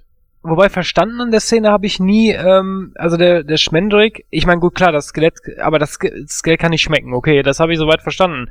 Aber das Skelett sieht ja, also es kann ja anscheinend sehen und in dem, in dem Glas, was er da in der Hand hat, war ja gar nichts mehr drin. Hätte das Skelett das nicht sehen müssen, dass das leer ist? Hm, Ja, gut, das ist die Frage. Wahrscheinlich hat es das einfach gegriffen und gekippt. Und es, es spürt ja auch nicht, dass da was drin ist oder dass die, dass die Flasche leichter wird oder so wahrscheinlich. Ähm, klar, es kann sehen, aber es hat in dem Moment wahrscheinlich nicht auf den Inhalt geguckt, sondern einfach nur gekippt und äh, sich erinnert. Ne? Nee, ich glaube eher, dass äh, Schmendrick das bewusst so umgezaubert hat, dass es trinkbar für ein Skelett ist. Ja. nee, nein, das glaube ich nicht. Nein, nein. Die, die, ähm, äh, Molly Grew, die, nee, wie hieß sie denn doch, Molly Grew, die Mhm. sagt ja noch irgendwie, ja, ich habe keinen Wein gefunden. Und dann sagt er, ja, ja, gut, okay, ich zaubere draußen Wein. Dann dreht er sich ja noch so um, macht irgendeinen Schnickschnack. Und dann trinkt er das ja sogar noch aus. Ne, die Flüssigkeit, was da drin war. Und dann sagt er ja irgendwie so, ja, nee, ist nichts drin, bla bla, muss ich wegkippen. Und dann sagt das Skelett ja, ja, gib her, gib her. Und dann gibt er ihm ja den Krug, aber der Krug ist ja leer. Und äh, das habe ich nie so ganz verstanden. So, so wenn das, okay, das, wie gesagt, das Skelett kann nicht schmecken, kann ich nachvollziehen, aber es sieht, es kann ja anscheinend sehen. Ja gut, es gibt auch Leute in der Wüste, wenn die äh, kurz vorm äh, Verdursten sind, dass sie dann auch eine Fata Morgana sehen und drauf zulaufen. Kann natürlich auch sein, dass er schon lange keinen Wein mehr gekriegt hat und dann entsprechend auch das so wahrnehmen wollte. Mein Gott, das ist ein Skelett. Können nicht denken wie ein Skelett. Nein, aber du kannst dich erinnern, wie Wein schmeckt. Ja, das geht wahrscheinlich. Also es muss ja scheinbar noch ein Gehirn haben, auch wenn man das jetzt nicht so klar äh, ausmachen konnte. Ja gut, und wieso es sprechen konnte, gut, das war ja Magie so, also das, die, die Magie im, im Schloss. Ne? Also Ich weiß gar nicht, hat, hat äh, Schmendrick nicht sogar das Skelett zum Leben erweckt? War das nicht so? Nein, nein, nein. nein. Nee, nee, das wäre dann einfach gewesen. Die Katze hat ja den Tipp gegeben, äh, wenn der Wein sich selber trinkt und äh, der Schädel spricht und Ach, die ja, und die. Uhr die richtige Zeit anzeigt oder so. Ähm, dann kann man zum roten Stier gelangen. Und äh, wenn Schmendrick das hätte beeinflussen können, dann hätte man da ja nicht äh, drauf warten müssen. Oder die Katze wusste, dass irgendwann ein Schmendrick kommt, der das kann, weil er die Magie äh, beeinflussen kann oder zumindest so tut und der Schädel dann eben spricht oder ja. Wenn der Mond im dritten Haus des Wassermanns steht. Tief in Transsilvanien im Schloss der Vampire. Ist keiner so nett zu dir wie. Haggard. Ja, sehr gut. So viel Zeit muss sein. König Haggard. Sehr gut. Sehr gut. Ja, dann würde ich sagen, kommen wir mal zum großen Finale, beziehungsweise der rote Stier taucht auf und äh, ja, es kommt dann, wie es kommen muss, die große Schlacht am Wasserbecken. Oder beziehungsweise am See. Mehr. Ach, Meer. Ja. Ja, Meer. Das Meer. Ich fand übrigens diese eine Szene, wo der, wo der Stier dann das erste Mal irgendwie auftaucht und das Einhorn irgendwie verfolgt. Da trippelt das Einhorn teilweise irgendwie nur so vor ihm her und er macht nix. Und ich denke, das ist halt so, äh? Du meinst, als es, als es langsam vor ihm hergeht und so geknickt ist und so denkt, ja, okay, ich gebe jetzt auf und ja, ja, nee, Ja. d- wieso? Er, er will das ja nicht töten. Nee. Er will ja nur sicher gehen, dass es äh, ins Meer läuft. Ja. So, und warum sollte er da jetzt nochmal Vollgas geben und dem da, ja, weiß ich nicht. Ja, äh, sorry, aber für mich war die Szene halt einfach kein wirkliches, vielleicht hat er sie einen Haltegriff genommen und sie war halt benommen, benommen mag ja sein, aber äh, das war für mich halt einfach auch nicht so wirklich klar, ja, okay, äh, ich gebe jetzt auf und deswegen bla, nö, war für mich nicht so ersichtlich. Hm, das ist vielleicht äh, ein Gegenteil zu der Schlüsselszene am Ende, also ganz am Ende. Können wir ja gleich nochmal was ja, zu aber ich sagen. fand, äh, ja, wir sind ja jetzt gerade beim Ende, also mach ruhig. ähm, als sie zurückschlägt. Also äh, Ja. er, er hat sie ja schon quasi, ne, da, ja, borderkant. Und sie äh, bäumt sich dann ja auf, als sie sieht, dass Lear wohl tot oder bewusstlos ist. Ähm, weil sie ja jetzt als Lady Amalthea gelernt hat, was Liebe ist. So. Und dann schlägt sie ja erst zurück. Vorher wusste sie das nicht. Und das ist dann vielleicht die gegenteilige Szene davon. Sie ist leer. Sie ist, äh, ja, ausgelaugt einfach. Von der, von der langen Reise ist ja wahrscheinlich auch nicht mehr unsterblich oder hat zumindest nicht mehr diese, diese Kraft, die sie in ihrem Wald hat. Ja, und gibt dann auf, ne? Und das kennt der rote Stier wahrscheinlich auch schon von den anderen Exemplaren. Irgendwann ist dann eben auch Feierabend. Und keines von den anderen Einhörnern hat eben diese Erfahrung gemacht wie sie. Und kann deshalb auch nicht zurückschlagen. Und äh, das ist eben so dieser Moment oder da, wo man dann auch, das wird ja noch zwei oder dreimal ganz am Ende gesagt, ja, sie ist jetzt kein normales Einhorn mehr, sie weiß jetzt eben, äh, was, was Liebe ist und was äh, Reue ist und äh, ja, das, das Ja, gut, wird sie jetzt auf ewig verändert haben. Und Gut, wobei, wobei ich sagen muss, der Prinz Lear ist ja auch ein richtiger Volldepp, ne? Ich meine, er erzählt ja ein, ja, dafür sind Helden da und was macht er? Er nimmt nicht mal eine Waffe oder so, ne, er breitet die Arme aus und stellt sich so vor dem Stier. Ich mir gedacht habe, so, hä? Ja, Ja, ich, ich weiß nicht, was für einen Film ihr gesehen habt. Hier wurde immer gesagt, zurückschlagen, schlagen. Äh, Hä? Wo wurde denn da was geschlagen? Sie hat ihr Hörnchen angeknipst und dann äh, muss dem. Ich weiß nicht, was, was, was war denn da für ein Kampf? Ich habe da keinen Kampf gesehen. Da wäre doch mal schön gewesen, wenn wenigstens die Hörner aneinander geknallt wären oder so. Das wäre doch möglich gewesen, dass nur das Horn zum Leuchten bringen und sie hat jetzt hier den ultimativen Hulk Hogan und ich bin jetzt Superman und gehe dagegen an. Nee, jetzt kannst du mir nix mehr. Fand ich schwach. Und das finde ich Ja, einen der schwächsten Parts in diesem Film. Tut Ja, das ist, das ist dieser, das ist dieser Kontrast irgendwie. Ich meine, bei der Harpie machen die sich da, weiß ich nicht, wie viele Szenarien da aus, die, die, die wirklich eine Bedrohung darstellen und eine unheimliche Szene. Und da machen sie wirklich nur so 0815, so von wegen ja das Horn leuchtet und der rote Stier kriegt Angst, so. ja, in- weil in sie ja nicht, ne? äh, weil sie ihn ja nicht, äh, sie ist ja nicht, ah, okay, sie ist schon ein bisschen aggressiv dadurch oder auch zumindest aufgeputscht, ne? Kann sie ja jetzt sein. Sie, es ist ja nicht mehr gleichgültig, ähm, sonst wäre sie ja ins Meer gelaufen einfach. Ähm, aber es reicht natürlich noch längst nicht dafür aus, dass sie ihn dann auch piekst. Nein, nicht Also- pieksen, sondern so schwertartig, dass wenigstens irgendwie die, Ja, äh, ne, auch bei der Harpie ist ja nichts anderes gewesen, als sie, dass sie mit ihrem Horn so, so ein bisschen mit Magie sie abgewehrt hat. Das ist auch sowas, wo ich dachte, gut, das kannst du noch stehen lassen, ist okay, aber das bei dem äh, mit, mit dem äh, Stier fand ich sehr, sehr schwach. Und ehrlich gesagt, was Christoph da sagte, dass sich der Lier da wie so ein Schülerlotse entgegengestellt hat, machte auch keinen Sinn. Hätte er vielleicht wenigstens ein Stückchen geschmissen oder sowas. Ich weiß Ja, es der, nicht. der, noch nicht, der hat doch ein Schwert in der Scheide gehabt. Warum ist er da nicht mit dem Schwert da losgezogen? Das habe ich nicht verstanden. äh, Moment, das Schwert hatte er, glaube ich, nicht mehr, oder? Doch, ich meine, ich meine, das hatte er, äh, das hatte er bei, das Schwert. Er hat das doch noch gezogen, meine ich, und hat zum, zum Schmendrick gesagt, ich bring dich um, wenn ihr was passiert. Ja gut, er hatte vergessen, dass er ein Schwert dabei hat. da merkt man eigentlich auch erstmal, was der rote Stier für eine Sissy ist, ne? Kaum knipst so ein Einhorn mal sein Hörnchen an, schon hat er Schiss. Ja. Ja, wer weiß, vielleicht hat äh, King Lear ja auch nur, äh, Prinz Lear auch nur gedacht, so ich, ja, warte mal, ich red mal mit ihm. Ey, du, das finde ich voll uncool, was du hier machst. Roter Stier. Moment mal, so geht das nicht. Das müssen wir jetzt mal ausdiskutieren. Man weiß ja auch jetzt nicht genau. Ach, bist du ein Wutbürger oder was? Nee, Aber das weißt du was, als der Stier ihn weggehauen hat, ne? Da flog er ja durch den Sand. Und daher kommt der Spruch, Red Bull verleiht Flügel. ja,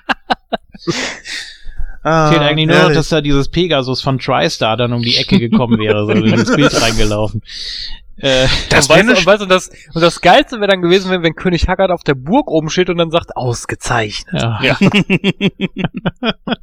Nein, ich glaube, ähm, er hat sich da in den Weg gestellt, weil auch er dann in dem Moment nichts mehr zu verlieren hatte. Äh, die Frau, in die er sich verliebt hat, hat sich in ein Einhorn verwandelt, ist blöd für ihn gelaufen. Äh, er wird dann sicher auch nicht, ich meine, okay, das kriegen wir ganz schnell wieder aus den Köpfen raus. Wie soll das funktionieren? Ne? Also ich meine, gut, okay. das, das ist dann eben eben nix für ihn. Und nur die reine Empfindung oder wenn das Einhorn eigentlich ganz woanders hingehört, in seinen eigenen Wald und er ist eben ein Mensch und hat jetzt praktisch auch nichts mehr oder ist, ja, ich habe das am Ende so verstanden, dass er dann der Herrscher ist über, über das, äh, über die Region. Oder? Dass er Der das. Erbe sozusagen angetreten hat. Ja. Nicht so lange sein Vater noch lebt und der starb ja nach ihm. Hä? Hä? Ja, ja. Was?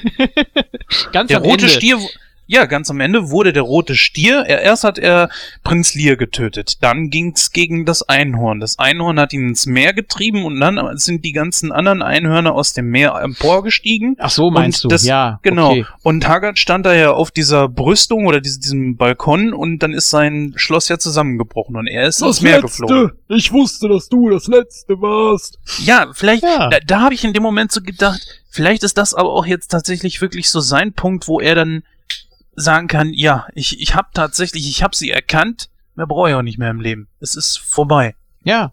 Ich, ich hab sie alle gehabt. Collect them all. Man könnte ja sogar so weit gehen, dass, äh, dass das Schloss nur noch durch die Kraft der Einhörner äh, aufrecht gehalten wurde. Und äh, das, Ja. oder? Ja, weiß man nicht. Warum, Ja. warum bricht das, warum bricht das auseinander? Mit, äh, trampeln Ja. die so laut oder wie, wie, Ja. ja, macht für mich Bestimmt. keinen Sinn. Ja, wie so vieles im Film. Ja. ja, aber das, wie schon gesagt, man muss da, man muss da teilweise viel rein interpretieren. also das mit den Einhörnern, warum das Schloss einstürzt, das habe ich immer so verstanden, dass die Einhörner, die bringen die Burg ja schon tatsächlich zum Einsturz, nämlich weil die rennen ja alle dann da rum und dann, äh, ich denke, das ist mehr so, so auch wieder so, so ein magisches Element. Ich denke, ich will nicht sagen, dass die Einhörner sowas wie Rachegefühle haben, aber ich glaube, die richten sich da schon wirklich gegen König Ja. Haggard. Wisst ihr, woran ich auch denken musste heute, komischerweise? Ähm, Tempel des Todes, als die Kinder befreit wurden. Ja, natürlich. Worauf wolltest du jetzt hinaus? Was? Ich dachte, worauf wolltest du denn jetzt hinaus? Nein, als sie da über, über den Tisch da von dem, ähm, ah, was war denn das für einer? Der Maharaja. Als sie da, als sie da rübergelaufen sind und so. Das fand, fand ich war eine ähnliche Szene.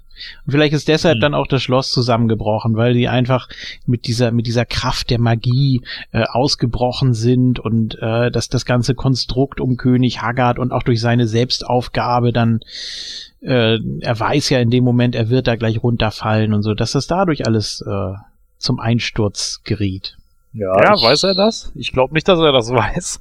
Nee, das vielleicht nicht, Hm, aber doch. ich hatte auch das Gefühl, dass es darum geht, dass, dass, äh, dass eben die Einhörner, die Fluten jetzt so mächtig sind, dass sie halt auch das, das, das Schloss damit hinwegreißen, so, ne, das, jetzt ist es halt vorbei, der, der Typ, der sich halt jahrzehntelang da irgendwie gefangen hatte oder wie auch immer, oder eigentlich nur für drei Wochen, weil das andere Einhorn hat's ja nicht gemerkt, dass sie weg waren.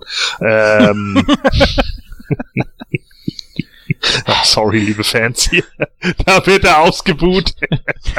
ja, und dann bricht halt, dann bricht halt das Schloss zusammen. Ich meine, das war ja für die, für die Szene und wenn man sich dann darauf eingelassen hat, dass es hauptsächlich Grafik äh, ist, da, dafür war es natürlich ganz gut, ne? So, dann wird es halt gegen den gekehrt, der die Einhörner vorher halt äh, ja nur für sein eigenes äh, äh, Glück äh, oder in Anführungsstrichen Glück, er war ja trotzdem nicht wirklich fröhlich, ähm, äh, da einsperrt, kommt dann halt da irgendwann die Quittung, ne, für dieses Ja, ich denke, Ego-Ding. es, der Ozean, die Einhörner, der rote Stier, König Haggard und auch das Schloss, das ist alles in einer Symbiose. Und wenn eins Ja. davon aus dem Gleichgewicht gerät, dann äh, stürzt auch alles andere zusammen. So könnte man das sehen. Ja, ist vielleicht Also auch irgendwie ein Gleichnis dafür, für Ja. bla. Ich kann jetzt auch wieder 10.000 Sachen da rein interpretieren, ne? Die Selbstaufgabe des Menschen und dann stirbt das alte Ich, weil das Neue blühen muss. Leck mich am Arsch. Es musste da blühen. Ach so, ja, Ja. gut, okay. Ja, die, die Region, die wird dann wieder, die wird dann Ja, wieder eben. schön, ja, okay. Die wird dann wieder schön und das Einhorn kennt ja jetzt mittlerweile Liebe, weil es war ja Richtig. fünf Sekunden lang ein Mensch und hat mal ein scheiß Gedicht von einem Prinzen gelesen, Mann. ja, Da weiß man natürlich, was Liebe ist, ja klar. ja, weil sie dann erst menschlich wurde und dann gemerkt hat, was ihr die ganze Zeit gefehlt hat und so weiter. Aber ja, der rote Stier wird gelöscht. Na? Wie sieht das ist dann dann der schwarze aus? Kohlenstier. Der denkt ja auch, ja, hm. Der Stier brennt. Ja, ja, sein Kollege daneben, der glüht noch. Ja, wie, wie na gut, Der oder, Burnout-Syndrom. oder was, was passiert dann mit dem Stier? Ist, wenn die Einhörner ins Meer getrieben werden, dann ist das okay für die, die sind dann eben nur gefangen und der Stier ist dann, äh, kann man den Stier dann zur Not auch wieder befreien oder ist der tot oder das erfährt man Doch, ja der auch ist nicht. Tot. Nö, der ist tot. Ach so. Ja, wie du gesagt hast, der ist gelöscht und wenn dann Feuer, Ja. dann gibt's viel Dampf und jetzt ist er der dampfende Stier. Das ist ein schönes Schlusswort. ah, Dann würde ich sagen, kommen wir zur Bewertung und äh, dabei gebe ich das Wort zuerst an den Gordon. Bitteschön. Ja, Mensch, ja, ist vielleicht gut, wenn ich anfange. Ein komplett destruktive Part wahrscheinlich zum Beginn. Dann können sich nicht alle so aufregen am Ende. Ja, deswegen habe ich dich, Oh. deswegen habe ich dich genommen. genau. Ja, also äh, ich bin ganz ehrlich, so an alle, die jetzt diesen Podcast hören und diesen Film lange nicht mehr gesehen haben oder ihn aus nostalgischen Gründen hochhalten, guckt ihn nicht nochmal. ja, behaltet ihn euch einfach so in Erinnerung, wie ihr ihn in Erinnerung habt. Ich glaube, es kann echt passieren, dass euch da was verloren geht. Und äh, ich glaube, bei mir ist das irgendwie passiert. Also ich hatte das Gefühl, als ich den geguckt habe, jo, da passieren Dinge, damit sie passieren und so richtig einen roten Faden hat der Film nicht und Dialoge sind oftmals wirr. Ähm, man kann viel rein interpretieren, klar, aber ich weiß nicht, ob ich das die ganze Zeit will. Und dann frage ich mich auch die ganze Zeit, okay, wenn der Film dazu da ist, da was rein zu interpretieren, ist es dann überhaupt ein Kinderfilm? Äh, und das ist halt so, äh, also das, der, der Film wirft bei mir viele Fragezeichen auf, muss ich einfach sagen. Sicherlich ähm, kann ich dann sagen, okay, er ist eine Graphic Novel. Da kann er natürlich auch wieder argumentieren, dafür, dass er eine Graphic Novel ist, ist er zu schwach animiert und vielleicht auch teilweise nicht ganz so großartig in Szene gesetzt wie einige andere Filme, die es in der Zeit gab.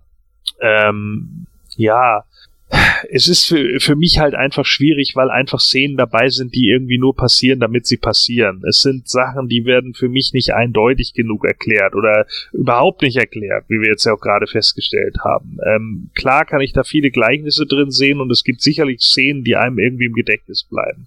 Aber mir geht's da ähnlich wie mit Dario Argento-Film und ich will jetzt nicht so weit gehen, The Last Unicorn damit zu beleidigen, wie ein Dario Argento-Film zu sein. Ja, das will ich in keinem Fall sagen. Aber es geht mir so wie in vielen Dario Argento-Filmen. Der Dario Argento, der Italiener, der hat in seinen Horrorfilmen oder in seinen Giallos, die er ja mal wieder macht, ja, in den Thrillern, hat er irgendwie Szenen um Szenen im Film zu haben. Und diese Szenen bleiben einem sicherlich auch im Gedächtnis. Und da sind bestimmt auch ein paar Szenen dabei, die auch ganz stark sind von dem, wie sie gefilmt wurden aber die machen meistens für die Handlung des Films und für den Rest überhaupt keinen Sinn. Und die, die bringen auch die Story teilweise null voran. Und deswegen frage ich mich halt bei The Last Unicorn manchmal, wozu? Und wieso ist das jetzt so? Und warum führen die komische Dialoge? Oder warum spricht der alte König in Zungen? Ja, und das sind halt alles solche Punkte, die mir den Film irgendwie so ein bisschen, ja, ein bisschen kaputt ist zu viel gesagt, aber ein bisschen komisch machen, sagen wir mal. Und deswegen kann ich dann auch darüber lachen, wenn dann so ein Skelett kommt, unsichtbaren Wein säuft und, und sich halt ein, einen ablacht. So. Ja, das hatte man ja für auch. mich. Ja, genau. Das Ja. hatte für mich in, im Moment den Wahnsinn, den der Rest des Films eigentlich schon vorbereitet hat. Und an der Stelle, wenn man dann gesagt hat, okay, das ist alles nur Wahnsinn, dann kommt das Skelett und dann weiß man alles klar. So, das finde ich eigentlich ganz okay. Aber ganz ehrlich, ähm, ich muss einfach sagen, nostalgisch rückblickend gesehen hatte ich ein besseres Bild von dem Film, Hm. als ich es vermutlich jetzt habe.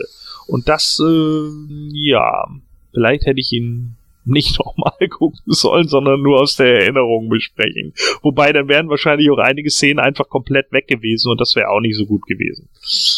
Äh, deswegen würde ich jetzt zum Abschluss sagen, gebe ich dem Film so, weil er Eindrücke hat und Impressionen, die mir ganz gut gefallen haben, äh, aber eben doch zu viel unwirschen Kram und so, sage ich mal, kriegt er 70 Prozent. Dann gehen wir mal zur positiven Meinung und dann nehme ich mal den Julian. Ja, positive Meinung durchaus. Ähm, funktioniert für mich auf beiden Ebenen, die wir angesprochen haben. Also auch als Erwachsener dann anders. Man hört genauer hin. Klar, man ist auch äh, als Erwachsener noch von den von den Bildern beeindruckt oder man erinnert sich dann eben zurück, aber man hört auch ein bisschen genauer hin. Als Kind vielleicht nicht so. Da erlebt man, wie gesagt, eher die Reise mit. Ähm, lässt sich mehr von den Bildern leiten und das, was drumherum gesagt wird, ist dann eher unverständlich oder auch eine Spur zu hoch.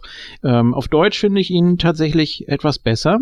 Ich finde, dass die Sprecher mehr Emotionen einfach da reinlegen. Gerade das Einhorn ist, äh, äh, also nichts gegen Mia Farrow an, als solches, aber ich finde sie teilweise ein bisschen zu unbeteiligt einfach. Äh, ich weiß nicht, woran es liegt. Es kann auch die, die Gewohnheit sein, dass ich ihn sehr oft auf Deutsch gesehen habe und dass mir dann eben äh, einfach was, was fehlte. Ähm, ich weiß nicht, ich finde, ich finde auf Deutsch hat er irgendwie noch ein bisschen, ein bisschen mehr Liebe. ähm, ja, die Szenen teilweise einzeln für sich genommen, manche, manche etwas zu düster, wie schon gesagt, andere wieder äh, konnte man nicht verfilmen oder nicht, nicht richtig darstellen, aber das wird einem ja erst später so bewusst, nicht, wenn man den Film zum ersten Mal sieht. Äh, funktioniert für mich immer noch und ist auch zeitlos. Und die Geschichte ist zeitlos, der Film ist zeitlos und was wir jetzt auch noch gar nicht angesprochen haben, die Musik ist natürlich auch zeitlos. Ähm, America da wirklich äh, ja auch wieder eine Symbiose, haben hier auch wieder ihr ihr Meisterwerk mit kreiert und das muss man einfach mal anerkennen. Und ja, es, es ist ein Meisterwerk, äh, es wird es auch bleiben und daran wird nichts zu rütteln sein. Und ich mag den Film, ich äh, werde ihn noch einige Male sehen, werde ihn dann auch hoffentlich eines Tages an die nächste Generation weiterreichen, natürlich nur in Begleitung. Und ich denke schon, dass er eine sehr große Bedeutung hat. Und äh, 94. Ja, Jens, wie würdest du denn das Meisterwerk von Ushikuru bewerten? Also ich bin ja froh, dass ich in einem Hab ich auch nicht verstanden, verdammt. Ja, oh, oh, oh, Oshikuru, ja, ja. Sicher habe ich das verstanden. Two and a Half Men. Ich mach's mal relativ kurz, es wurde schon viel gesagt. Die Musik stimmt hundertprozentig, sind wir nicht drauf eingegangen, ist, ein, ist absolut passend top. Die Grundstimmung dieses Films passt für mich als Erwachsenen sehr gut. Als Kind habe ich meine Bedenken. Die Charaktere sind teilweise ziemlich blass. Die anderen äh, wiederum sind sehr, sehr gut ausgearbeitet. Er hat eine unglaublich negative Stimmung. Ob man das so gut heißt oder nicht, er ist auf jeden Fall sehr, sehr düster, was es für mich auch einfach macht, ihm schon eine heitere Note zu geben. Ich würde jetzt einfach mal sagen 90. Äh, ich muss sagen, ich habe den Film viel aus Erinnerung jetzt besprochen, weil ich habe den, glaube ich, das letzte Mal vor, weiß ich nicht, zehn Jahren oder so gesehen. Äh, deswegen habe ich da jetzt noch ein bisschen die Nostalgiebrille auf. Ähm, ich sehe aber sowohl auch die Schwächen des Films. Der Gordon, deswegen kann ich mich auch ein bisschen den Gordon anschließen, nämlich dass die Charaktere teilweise ziemlich platt sind, Szenen ein bisschen aneinandergereiht, die dann auch nicht so wirklich Sinn äh, machen. haben wir ja eine Szene, die wir zum Beispiel überhaupt nicht besprochen haben, ist die mit dem Baum. Die finde ich immer noch nach wie vor total bescheuert. Ja. Ähm, ich sehe aber auch die, die positiven Aspekte des Films. Das wäre nämlich zum Beispiel die, dass er sehr düster ist, da schließe ich mich an Jens an, dass er viele Stimmungen hervorbringt, die einem schon zum Nachdenken anregen. Ähm, allerdings sind, sind, sind auch manche Dialoge, finde ich, ein bisschen hölzern, aber okay, gut, sei es drum. Ähm, FSK 0, FSK 6 weiß ich nicht. Also da bin ich auch der Meinung, dass, dass ich meine, ich habe den Film auch mit 6, 7 so einen Dreh gesehen, mö, den möge wohl so sein, aber wie, wie ich schon angedeutet habe, ich habe als Kind tierisch, äh, tierische Angst vor der Harpie gehabt und ich, Mhm. ich kann mir nicht vorstellen, dass das, dass das wirklich was für Kinder ist. Also weiß ich nicht. Vielleicht in Begleitung mit Erwachsenen, okay, wenn man sich den zusammen ansieht. Ähm, aber ansonsten weiß ich nicht. Also FSK 0 finde ich schon sehr gewagt, ganz ehrlich. Ähm, nichtsdestotrotz, wie gesagt, also ich finde den Film nach wie vor gut. Es ist ein guter Anime. Äh, die die äh, Darstellung, also die zeichnerische Umsetzung, beziehungsweise die finde ich super. Der Soundtrack ist genial. Äh, der Schmet- Schmetterling von äh, Ralfs, äh, von von äh, doch äh, äh, Frank Zander. Frank Zander. Den finde ich auch großartig sind gemacht. Also auch wenn, wenn der Zander da so viel reininterpretiert hat, aber das ist einfach nur geil gemacht. Ich stimme, ich stimme nämlich auch dem Julian zu. Ich finde auch die deutsche Synchro besser als die, als die Originalsynchro. Ich habe mir bei YouTube mal ein paar Ausschnitte jetzt kürzlich nochmal angeschaut, auf Vorbereitung auf die Sendung. Die waren allerdings nur auf äh, im O-Ton vorhanden und weiß ich nicht. Also das finde ich, äh, finde ich schon ziemlich, äh, dass da so ein bisschen so, so die Liebe oder die Emotion Ja. einfach fehlt zu den Charakteren. Ich würde dem Film etwa 86% geben. Und der Gordon ist unser Mathe-Genie, dann kommen wir auf einen Schnitt von 85. 85%, ja. Siehst du doch mal, das äh, ist ja eigentlich noch akzeptabel. Ja, liebe Zuhörer und Zuhörer, wenn ihr noch äh, etwas zum letzten Einhorn anmerken wollt, dann könnt ihr das natürlich wie immer tun. Schreibt uns Kommentare auf unseren äh, Social Medias oder auf unserer Internetseite oder eine E-Mail an info.nightcrow.de. Wenn ihr euch an den Gordon beschweren wollt, dann könnt ihr das dort auch gerne tun. Wir machen jetzt weiter in unserem Programm und zwar haben wir bei uns äh, Kino aktuell noch auf den Plan und da hören wir uns dann gleich.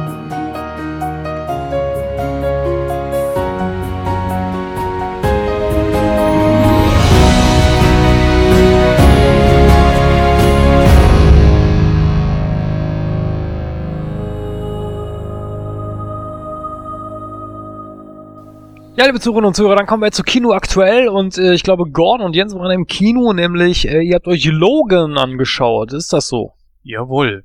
Dann möge äh, der Jens doch uns mal an seinem Wissen teilhaben. Ja, Logan, der letzte Film mit Hugh Jackman. Man verrät, glaube ich, nicht so viel. Es wurde ja schon in der Werbung immer wieder gesagt, hier wird dieser Charakter den Film nicht überleben. In dem Film selber ja, man kann sagen, er äh, basiert auf diesem Comic namens Old Man Logan. Zumindest äh, ist er davon inspiriert. Die Grundthematik dieses Films ist im Grunde genommen nichts anderes als Logan ist alt. Wir befinden uns im Jahr 2029. Der eigentlich nicht altern könnende Wolverine ist trotzdem alt geworden. Irgendetwas stimmt mit ihm nicht. Seine Selbstheilungskräfte sind eigentlich fast äh, nicht mehr vorhanden. Sie sind noch da, aber halt eben, äh, man sieht schon ganz klar auch sehr früh im Film so, dass er damit zu kämpfen hat. Zum Beispiel dort an der Stelle, wo seine Krallen immer ausfahren, äh, ist, ist Eiter. Eine Kralle fährt zum Beispiel überhaupt nicht mehr vernünftig aus. Die muss er dann äh, per Hand rausziehen. Er ist grau geworden, er hat Falten und so weiter. Und ja, was gibt es noch? Den einzigen X-Man, den wir so noch kennen, ist Professor X, der selber ja rund um die 90 mittlerweile ist. Ich glaube 91 und dieser leidet äh, mittlerweile an Alzheimer, was ganz, ganz äh, problematisch ist für seine Umwelt, da er natürlich äh, andere Menschen, also er kann ja die Gedanken anderer Menschen kontrollieren und das ist ein Riesenproblem. So. Dann passiert es, dass eines Tages ein Kind auftaucht, das in die Obhut von Logan und Professor X gegeben wird. Diese beiden sollen dieses Kind an einen ganz bestimmten Ort bringen und darum geht es dann eigentlich auch im Film. Es gibt schon viele, viele Jahre keine natürliche Geburt mehr von irgendwelchen Mutanten. Plötzlich taucht aber dieses Kind auf und jetzt gilt's halt eben die Leute, die dieses Kind äh, wieder einfangen und dann auch einschläfern wollen, ja, zu entkommen beziehungsweise sie zu besiegen. Ich möchte jetzt gar nicht weiter so sonst drauf eingehen, sonst würde ich wahrscheinlich spoilern. Ja, Gordon, du hast den Film auch gesehen. Was äh, ist denn so dein Empfinden? Naja, also was man im Film momentan halt klipp und klar sehen muss, ist, dass äh, viele haben jetzt ja wieder gefragt, ja, und wo spielt der jetzt wieder in der äh, Timeline von X-Men? Und wir können hier einfach klipp und klar sagen, der spielt nirgendwo ja. Denn er greift zwar irgendwie X-Men 1 und 2 auf, aber äh, also die originalen X-Men 1 und 2 und nicht First Class etc. Ähm, aber da sind halt zu viele Ungereimtheiten drin, ja. Und wir müssen uns, glaube ich, so langsam davon verabschieden, dass das wie im Marvel Cinematic Universe ist, dass alle Filme irgendwie miteinander zusammenhängen, sondern das sind hier eben einzelne Geschichten, die verfilmt werden und die dann eben so laufen. Und äh, das ist jetzt halt die Möglichkeit, wie diese Realität dann endet. Ne? Denn wir hatten ja zum Beispiel aufgrund von äh, Days of Future Past hatten wir ja schon einen Ausblick in die Zukunft, wo es um die ganzen Sentinels etc. ging. Und das wäre jetzt ja hier in diesem Falle dann nicht passiert. Das heißt also, es ist auch wieder eine alternative Realität. Und demzufolge äh, müssen wir uns eben damit abfinden. Hier werden Einzelgeschichten erzählt. Old Man Logan spielt ja auch nicht auf Erde äh, 616, sondern auf 80 Schlag mich tot. Ähm, von daher äh, darf man sich, glaube ich, da mittlerweile bei der bei der X-Men Stories einfach nicht mehr hingeben, dass die tatsächlich alle was miteinander zu tun haben. Da sind einfach zu viele Plotholes drin, auch schon zwischen den originalen X-Men und den neuen X-Men. Das sind einfach Sachen, die nicht zusammengehen mit Mystik etc. Und deswegen muss man sich davon verabschieden, glaube ich. Wenn man das tut und sich davon verabschiedet, dann trifft man hier eine bittere, brutale ähm, sehr düstere und depressive Zukunft, ähm, die äh, unglaublich gut in Szene gesetzt ist, wie ich finde. Ähm, ich hatte zu einem Kumpel gesagt, er ist der bessere John Wick 2, ja, weil äh, der natürlich schon, John Wick 2 hat für mich einfach die Schwäche, dass er so dämlich ist, aber sich trotzdem irgendwie ernst nimmt dabei, so, und der hier nimmt sich ernst, aber bleibt auch ernst in dem Ton, auch wenn er mal ein, zwei Gags drinne hat, äh, bleibt er eigentlich im, im Grundtenor ernst und zeigt eben auch, dass selbst ein übermenschlicher Charakter wie Wolverine irgendwann an seine Grenzen trifft. Und äh, das ist eigentlich das Gute an dem Film, so dass man halt am, am Ende eben sieht, okay, hier ist jetzt diese Grenze erreicht, ja, und äh, wie das Ganze aufgemacht ist, ist halt echt top, äh, dass jetzt äh, nur noch wenige Mutanten irgendwie überlebt haben und die neuen Mutanten, die man jetzt hat, die sind halt mehr oder minder dann von einer Corporation angezüchtet worden, um sie im Endeffekt als Kriegswaffen einzusetzen. Nur kann man halt leider, äh, ja, kann man sie halt nicht kontrollieren, weil Kinder eben Träume haben und Kinder eben auch einen eigenen Willen haben, ein Stück weit. Und sich dann eben irgendwann gegen ihre Schöpfer richten und äh, das wollen die natürlich verhindern. Und Xavier weiß, äh, wie das eben ist, wenn Kinder verloren sind, weil er das aufgrund seiner Schule natürlich schon kennt für, für Hochbegabte oder wie auch immer er es dann genannt hat.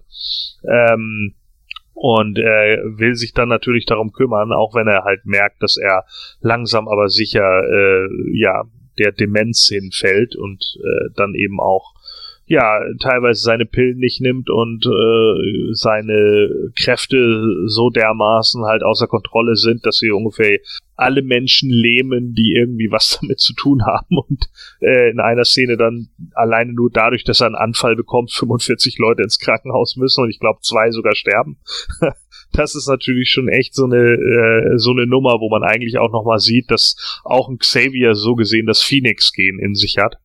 Und äh, eigentlich echt gut in Szene gesetzt. Also wer ihn noch nicht gesehen hat, ich kann ihm den nur empfehlen. Und wenn man ihn als eigenständigen Film sieht in diesem Universum, dann ist er echt top. Also dann, dann macht er wirklich Spaß, der ist sehr düster, die FSK 16 sind vollkommen gerechtfertigt und äh, den kann man sich auf jeden Fall mal geben. Ja, dem schließe ich mich voll und ganz an. Du hast eigentlich schon fast alles dazu gesagt. Das brauche ich dann nicht mal wiederholen. Einzig noch, ähm, ich habe extra den Comic davon geholt, habe mir den dann mal durchgelesen und ja, Logan wurde immer damit angekündigt, so, ja, er basiert auf Old Man Logan. Ganz ehrlich, höchstens inspired, ja. Also der höchst, der, der Film ist höchstens inspiriert von diesem Comic. Mit dem Comic an sich hat er aber gar nichts zu tun. Viele Charaktere, die im Comic einfach auftauchen, sind da gar nicht bei, wie zum Beispiel Hawkeye, Hulk und so weiter, ist ja auch ganz klar. Viele andere Dinge, äh, zum Beispiel im Comic hat Logan eine Familie, hat er im Film nicht. Er verliert, oder machen wir es so, kürzen es ab. So die einzigen zwei, drei Überschneidungen, die man hat, ist halt, Logan ist älter geworden, Logan hat seine Heilungskräfte nicht mehr sonderlich im Zaum. Äh, also er, er verfügt nicht mehr über seine Heilungskräfte wie früher. Und das, ja, und es ist die Zukunft das war's. Ansonsten sind da kaum irgendwelche Überschneidungen. Es gibt keine Dinosaurier oder sonst irgendwas. Diesen ganzen Firlefanz aus diesem Comic, der an und für sich okay ist. Ich fand den jetzt nicht so super, wie äh, viele andere den machen. Er ist kein Wegwerfcomic, das auf keinen Fall. Aber naja, auch nicht so unbedingt das Gelbe vom Ei. Auch wenn er sehr brutal ist. ähm, ansonsten hat er mit diesem Comic eigentlich nichts äh, gemein.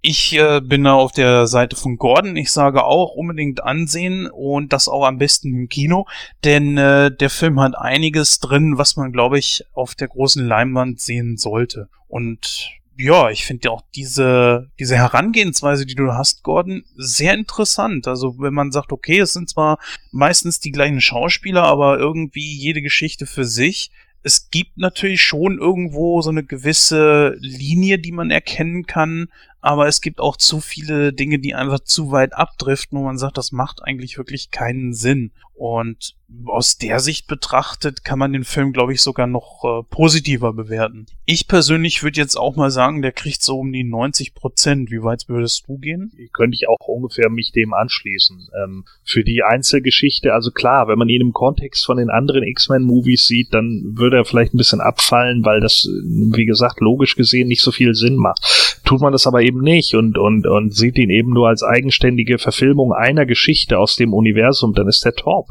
Ja, der funktioniert dann von vorne bis hinten und dann würde ich auch sagen, dass der in dem Bereich rangiert, ja. Ja, wie sieht's denn bei euch beiden aus, Christoph und Julian? Äh, ich will jetzt nicht den Redepart bzw. den Moderator übernehmen, aber ihr habt den, glaube ich, beide nicht gesehen, ne? Nein. Du wolltest ihn gar nicht sehen, Christoph, ne? Zieht mich überhaupt nichts dran, weil ich bin, weiß ich nicht, also ich bin Hugh Jackman ein bisschen überdrüssig, wenn ich ehrlich bin, aber ich finde eigentlich, dass der mit der Rolle irgendwie sein Zenite überschritten hat. Okay. Naja, der ist ziemlich dunkel. Also ganz ehrlich, die beiden anderen Origins, die sind nee, also diese, die sind nicht ansatzweise so. Und wenn ich jetzt von den von der X-Men, äh, von der X-Men Wolverine Saga, ist es definitiv der beste Teil. Denn der erste X-Men Origins, der ist in meinen Augen ziemlich schwach und der zweite ist relativ belanglos. Die sind zwar beide okay für das, was sie sind, wie man sie gucken kann, aber der hier, der bleibt einfach mehr in Erinnerung. Der hat geilere Szenen, der hat besseres Zusammenspiel und der hat einfach, Alter, ein Patrick Stewart, der auch so ein guter Schauspieler verdammt nochmal ist. Da hat man erstmal wieder gemerkt, wie gut dieser Mann eigentlich ist und dass er vorher auch ein Bühnendarsteller war. Also es ist einfach nur bitter, wie gut er auch diesen dementen Mann spielt. Mhm.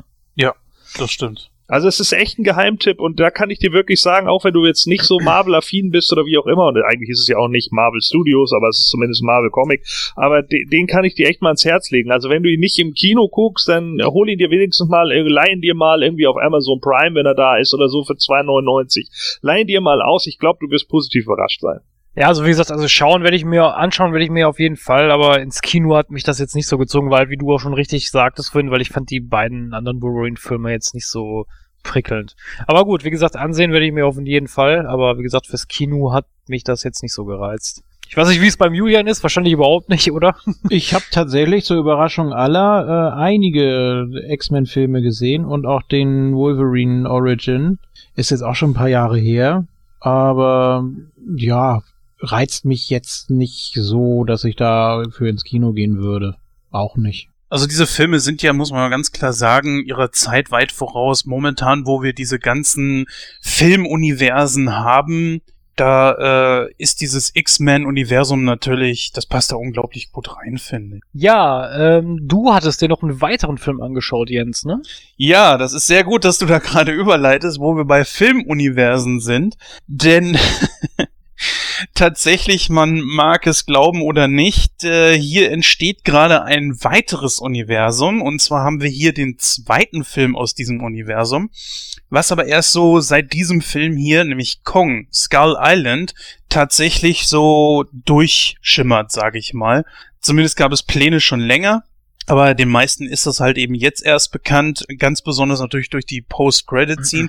Übrigens, äh, kurz nochmal bei Logan gab es ja auch eine kleine Post-Credit-Scene, die nicht im Kino gelaufen ist. Gordon, hast du die gesehen, zufälligerweise?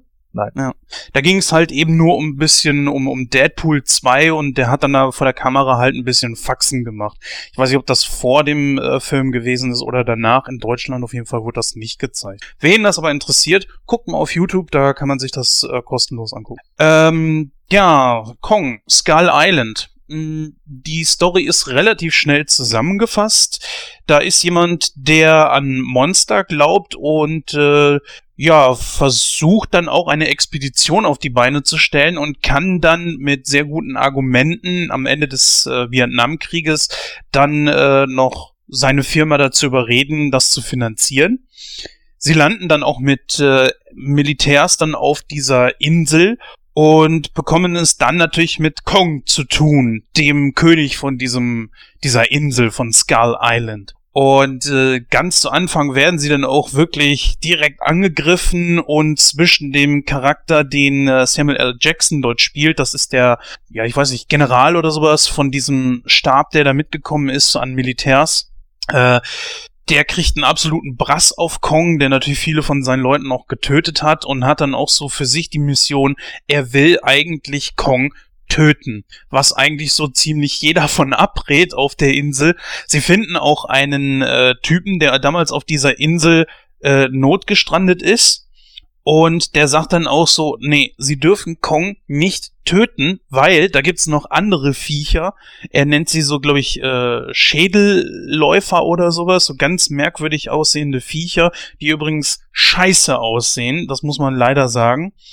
Ja, sind, sind äh, so, sie sehen so alienmäßig aus und das ist absoluter Bullshit. Ja, es kommt zum Beispiel auch eine ziemlich große Spinne drin vor, was ziemlich cool gemacht ist. Äh, da und, und irgendwie noch ein, zwei andere Viecher, die, die, die sind gut gemacht. Da könnte man sagen, ja, das hätte sich vielleicht doch irgendwie so entwickeln können. Diese Viecher allerdings machen überhaupt keinen Sinn. Auf jeden Fall äh, sagt man hier in diesem Film so, diese Insel hat ihre eigene Vegetation, ihre eigene Entwicklung, ja, und äh, da gibt es halt eben diese Viecher, die aus dem Untergrund nach oben kommen. Und Kong ist derjenige, der die Population entsprechend unter Kontrolle hält. Und würde er, er das nicht machen, er ist übrigens der einzige seiner Art nur noch, die anderen äh, von seiner Art, besonders seine Eltern, wurden von diesen Viechern getötet, dann würde irgendwann sogar dieses ganz, ganz große Viechen von denen nach oben kommen und dann äh, wäre das halt eben schlecht Kirschen essen. Aus diesem Grund versuchen sie dann halt diesen Colonel General, keine Ahnung, also Samuel L. Jackson davon zu überzeugen, das zu lassen, ihn zu töten. Und ja, da gibt's dann auch nicht mehr wirklich viel zu erzählen. Das Ende erzähle ich jetzt halt mal eben nicht. Bis auf eins, Kong überlebt und diese weiße Frau-Geschichte lässt man komplett außer Acht. Warum erzähle ich das jetzt? Ganz einfach, weil es dieses Universum gibt und ein Film, der auch in der Post-Credit-Scene schon, äh, ich sag mal, angeteased wird, ist King Kong vs. Godzilla. Godzilla. Und der trifft ja, der trifft tatsächlich auf den Godzilla von 2014 oder 15, wo Brian Cranston mhm. damit gespielt hat, also das mhm. letzte äh, Reboot, kann man sagen. Und in diesem, dieser Post-Credit-Scene wird halt eben alles offengelegt über King Ghidorah, über, ach, wie hießen sie alle? Ich weiß sie alle gar nicht mehr. Modra und so weiter werden dort angeteased. Und deswegen kann ich auch ruhigen Gewissens hier sagen, Kong wird natürlich am Ende des Films überleben. Rest werde ich jetzt nicht sagen. Äh, obwohl die Kinokarte scheiß teuer war, und der Film in 3D ist, würde ich doch sagen, das hat sich gelohnt, denn die Animation ist unglaublich gut. Es ist natürlich ganz klar, dass hier unglaublich viel CGI mit drin ist, stört aber nicht, weil sie wirklich wieder den neuesten Stand haben von dem, was wirklich möglich ist. Und da hat man viel rausgeholt. Kong an sich ist, ich sag mal, so um die keine Ahnung, 90 bis 100 Meter hoch. Er soll sogar noch wachsen, wird im Film sogar gesagt, wo dann, wo man dann da so ein bisschen anteasert, dass er irgendwann auf diesem, diesem King Kong, ach Quatsch, diesem Godzilla-Niveau ist, diese Größe, weil der Godzilla ist natürlich äh, in seinem vorherigen Film mit Brian Cranston noch einiges größer und äh, trotzdem ist King Kong größer als jemals zuvor. Das ist beeindruckend. Diese Szenen äh, mit ihm sind alle wunderbar in Szene gesetzt. Die Fratze von ihm ist äh, dadurch, ich meine, man kennt bestimmt den 77er Film mit Jeff Bridges, den wir vorhin schon mal angesprochen haben. 76. Die, 76, entschuldige, ja. Äh, die Fratze fand ich unglaublich bösartig, selbst in Szenen, wo King Kong damals im 76er Film ja so ein bisschen wohlwollend gucken sollte, fand ich ihn auch schon ziemlich fies. Bei diesem hier hatte man so die, die Möglichkeit, das ein bisschen anders zu gestalten. Und vor allen Dingen ist der Film natürlich erfrischend, weil er nicht durch diesen äh, letzten Film, äh, ich, wer war das? Äh, ich glaube, Jackson hat den neu gemacht nach Herr der Ringe. Äh, unglaublich besser. Ähm, mehr kann man jetzt eigentlich gar nicht zu dem Film sagen. Ich finde ihn gut. Ich gebe ihm für das, was der Film ist. Jeder weiß, wenn er da reingeht, das ist ein Monsterfilm, ne, auf, auf ja, Godzilla-Niveau. Und deswegen würde ich einfach sagen, bis auf das äh, man mit den Charakteren, mit den menschlichen Charakteren so gut wie gar nichts macht, ganz besonders mit einem John Goodman, absolute Verschwendung, tut mir leid. Das ist auch das, was, wo ich einfach dem Film für das, was er ist, trotzdem einiges abziehe und gehe auf auch mal sagen wir so 90 Prozent. Ja, mhm. das ist schön. 90% für, für einen Gong-Film. Das hätte ich jetzt nicht erwartet.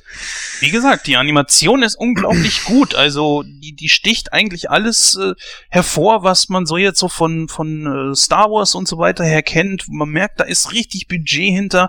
Man merkt, dass der Fokus da auf eine, eine Geschichte gelegt ist. Natürlich ist sie nicht realistisch, das ist, ist ja wohl klar. Trotzdem hat man versucht, sich da so ein bisschen was zusammenzulegen, so nach dem Motto, Kong muss auf jeden Fall überleben, weil sonst äh, vermehren sich diese anderen Viecher da irgendwie wie die Pest man hat eigentlich so weit, glaube ich, alles rausgeholt, was man aus dem King Kong-Film rausholen kann. Und dass diese weiße Frau-Geschichte, obwohl eine weiße Frau da mitspielt, als einzige Frau, äh, da, dass das halt eben einfach mal durchbrochen wird, ist umso besser anzusiedeln. Ja. Sie brauchen ja auch irgendwie immer alle mittlerweile auf Teufel komm raus irgendwelche Franchises, ne? Und jetzt kann man natürlich dann schön King Kong nehmen, weil den hat man ja lange nicht mehr gehabt, mindestens zwölf Jahre nicht mehr. Und äh, dann äh, wird daraus jetzt wieder was gemacht und dann kann man den 60er Jahre Film äh, King Kong Tai Gojira nochmal neu auflegen und dann äh, freuen sich alle, wenn dann am Ende wieder ein Ending kommt, wo ja keine Ahnung äh, Kong dann durchs Meer abhaut und Godzilla nicht wieder auftaucht oder so. Dieses Mal läuft's dann anders. Glaube ich nicht. Also ähm, ganz ehrlich, mich hat dieses das Ding überhaupt nicht gereizt. Äh, als ich davon gehört habe, yo, jetzt kommt Kong Skull Island, habe ich gesagt, wow, schon wieder ein King Kong? Lame. Äh, und das waren so Sachen, wo ich mir irgendwie dachte, oh nö, also das ist auch so ein Film, den ich mir definitiv nicht im Kino angucken werde und ich weiß auch nicht mal, ob ich ihn so gucke. Den neuen Godzilla habe ich gesehen. Wenn man den als Katastrophenfilm nimmt, ist er ganz gut. Wenn man ihn aber mit der Erwartung sieht, ich sehe jetzt hier einen Godzilla-Movie, dann ist er ziemlich lahm. Äh, vor allen Dingen, weil er da auch gegen irgendwelche langweiligen Alien-Kackviecher kämpft. Äh, wahrscheinlich so ähnlich wie jetzt hier diese Untergrundviecher von Kong. Äh, das sind dann halt immer irgendwelche total äh, einfallslosen Viecher, die dann irgendwann abgefertigt werden und dann denkt man sich, jo toll, so und das war's. Und dann irgendwann äh, trifft halt dann Godzilla auf Kong und dann versucht man vielleicht nochmal Destroy All Monsters nochmal neu nachzudrehen oder nachzulegen. Da bin ich ja mal gespannt, ob das wirklich so klappt, wie sie sich das vorstellen. Ähm, und man muss eben auch mal gucken, ob Skull Island dafür auch genügend Geld einspielt. Bis jetzt hat er ja noch nicht mal die Produktionskosten eingespielt, wobei man natürlich fairerweise auch sagen muss, er läuft ja auch erst eine Woche. Ja, wenn dann der Reboot von Herr der Ringe kommt, dann freuen wir uns auch alle. Genau. Bloß nicht, ey, bloß nicht. Dafür gibt's noch zu viel im Simmerillion, was man nehmen kann, um noch einen guten Film draus zu machen. Ja, wenn da nicht so ein Murks bei rauskommt wie bei der Hobbit, ja. Wohl wahr. So, ähm, ja, dann würde ich sagen, Kino aktuell schließen wir die Rubrik dann auch. Und äh, liebe Zuhörerinnen und Zuhörer, wenn ihr auch äh, Logan geschaut habt oder jetzt Skull äh, Island, dann könnt ihr da natürlich gerne auch eine Diskussion starten. Wir sind dann gerne bereit, beziehungsweise der Jens und der Gordon sind dann in dem Fall bereit, natürlich auch mit euch darüber zu diskutieren. Bleibt jetzt eigentlich nur noch die Verabschiedung, aber vorher gibt es noch die Outtakes.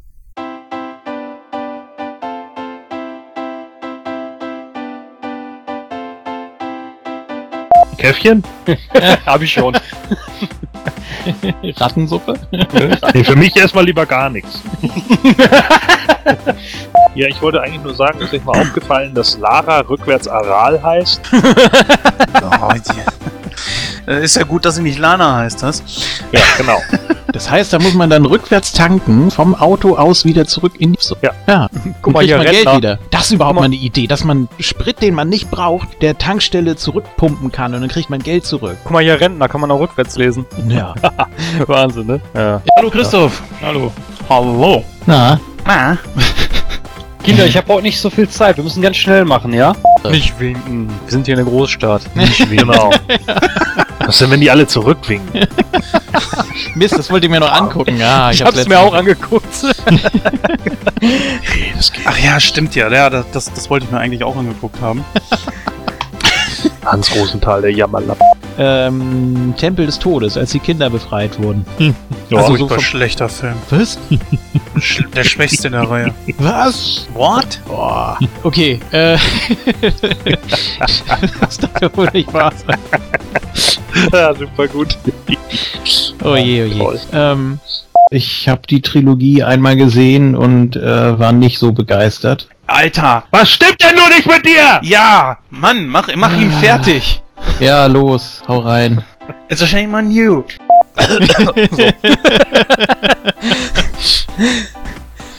Shame, shame, shame, shame, shame, shame, shame. Shame on you.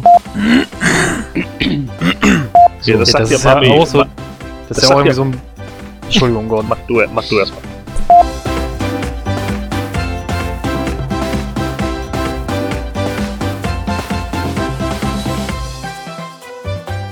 Ja, liebe Zuhörer und Zuhörer, das war die 76. Ausgabe von Nightcrow. Stand heute ganz im Zeichen vom letzten Einhorn. Äh, auch wenn, wenn wir vielleicht den Film hier und da ein bisschen zerrissen haben, uns auch ein paar Späßchen drüber erlaubt haben. Äh, man möge es uns verzeihen. Natürlich ist es natürlich so, dass man so einen Film auch nicht mehr mit Kinderaugen dann betrachtet. Gerade wenn man ihn dann als Erwachsener nochmal sieht. Äh, Lirum Larum, ihr könnt uns natürlich wie immer Feedback zukommen lassen, das äh, auf gewohnten Wege. Schreibt uns eine E-Mail an info.nightcrow.de oder hinterlasst einfach einen Kommentar in unseren Social Medias. Wenn ihr bei iTunes seid, könnt ihr uns dort natürlich auch bewerten, denn äh, jede positive Bewertung hilft uns auch, unsere Position in iTunes weiter zu verbessern. An dieser Stelle sage ich einfach einen schönen Tag, einen schönen Abend oder eine gute Nacht, je nachdem, wann ihr diesen Podcast hört. Und dann hören wir uns wieder in Ausgabe 77. Bis dann. Ich fand, das war eine unglaublich schöne Sendung heute, über diesen Film zu sprechen, der ja eigentlich ein Ersatzfilm war. Wir wollten ja eigentlich einen anderen Film machen.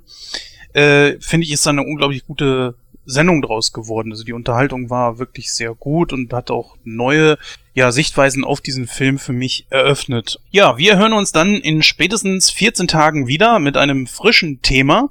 Bleibt mir nur noch zu sagen, äh, schaut bei uns einfach mal vorbei, kommentiert fleißig, äh, vielleicht habt ihr auch Bock in unsere Hörergruppe reinzukommen auf Facebook, schaut euch da einfach mal um, dann werdet ihr das schon finden. An dieser Stelle, macht's gut, ihr Helden, und immer schön tapfer bleiben. Ja, hat sehr viel Spaß gemacht, wie du schon gesagt hast. Ähm, ja, mal sich so intensiv mit dem Film zu beschäftigen, den man irgendwie schon sein ganzes Leben lang kennt.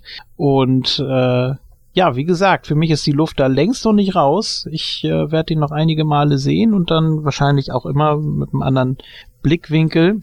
Weiterhin viel Spaß mit allem, was ihr hört, seht, seht und auch über, ja, worüber ihr sprecht. Und ja, jetzt kommt Gordon mit einem ganz tollen Abschluss-Gag, wobei ich mir auch schon einen überlegt habe. Ich lasse jetzt mal den Gordon und äh, mal gucken, wie das dann gleich wird.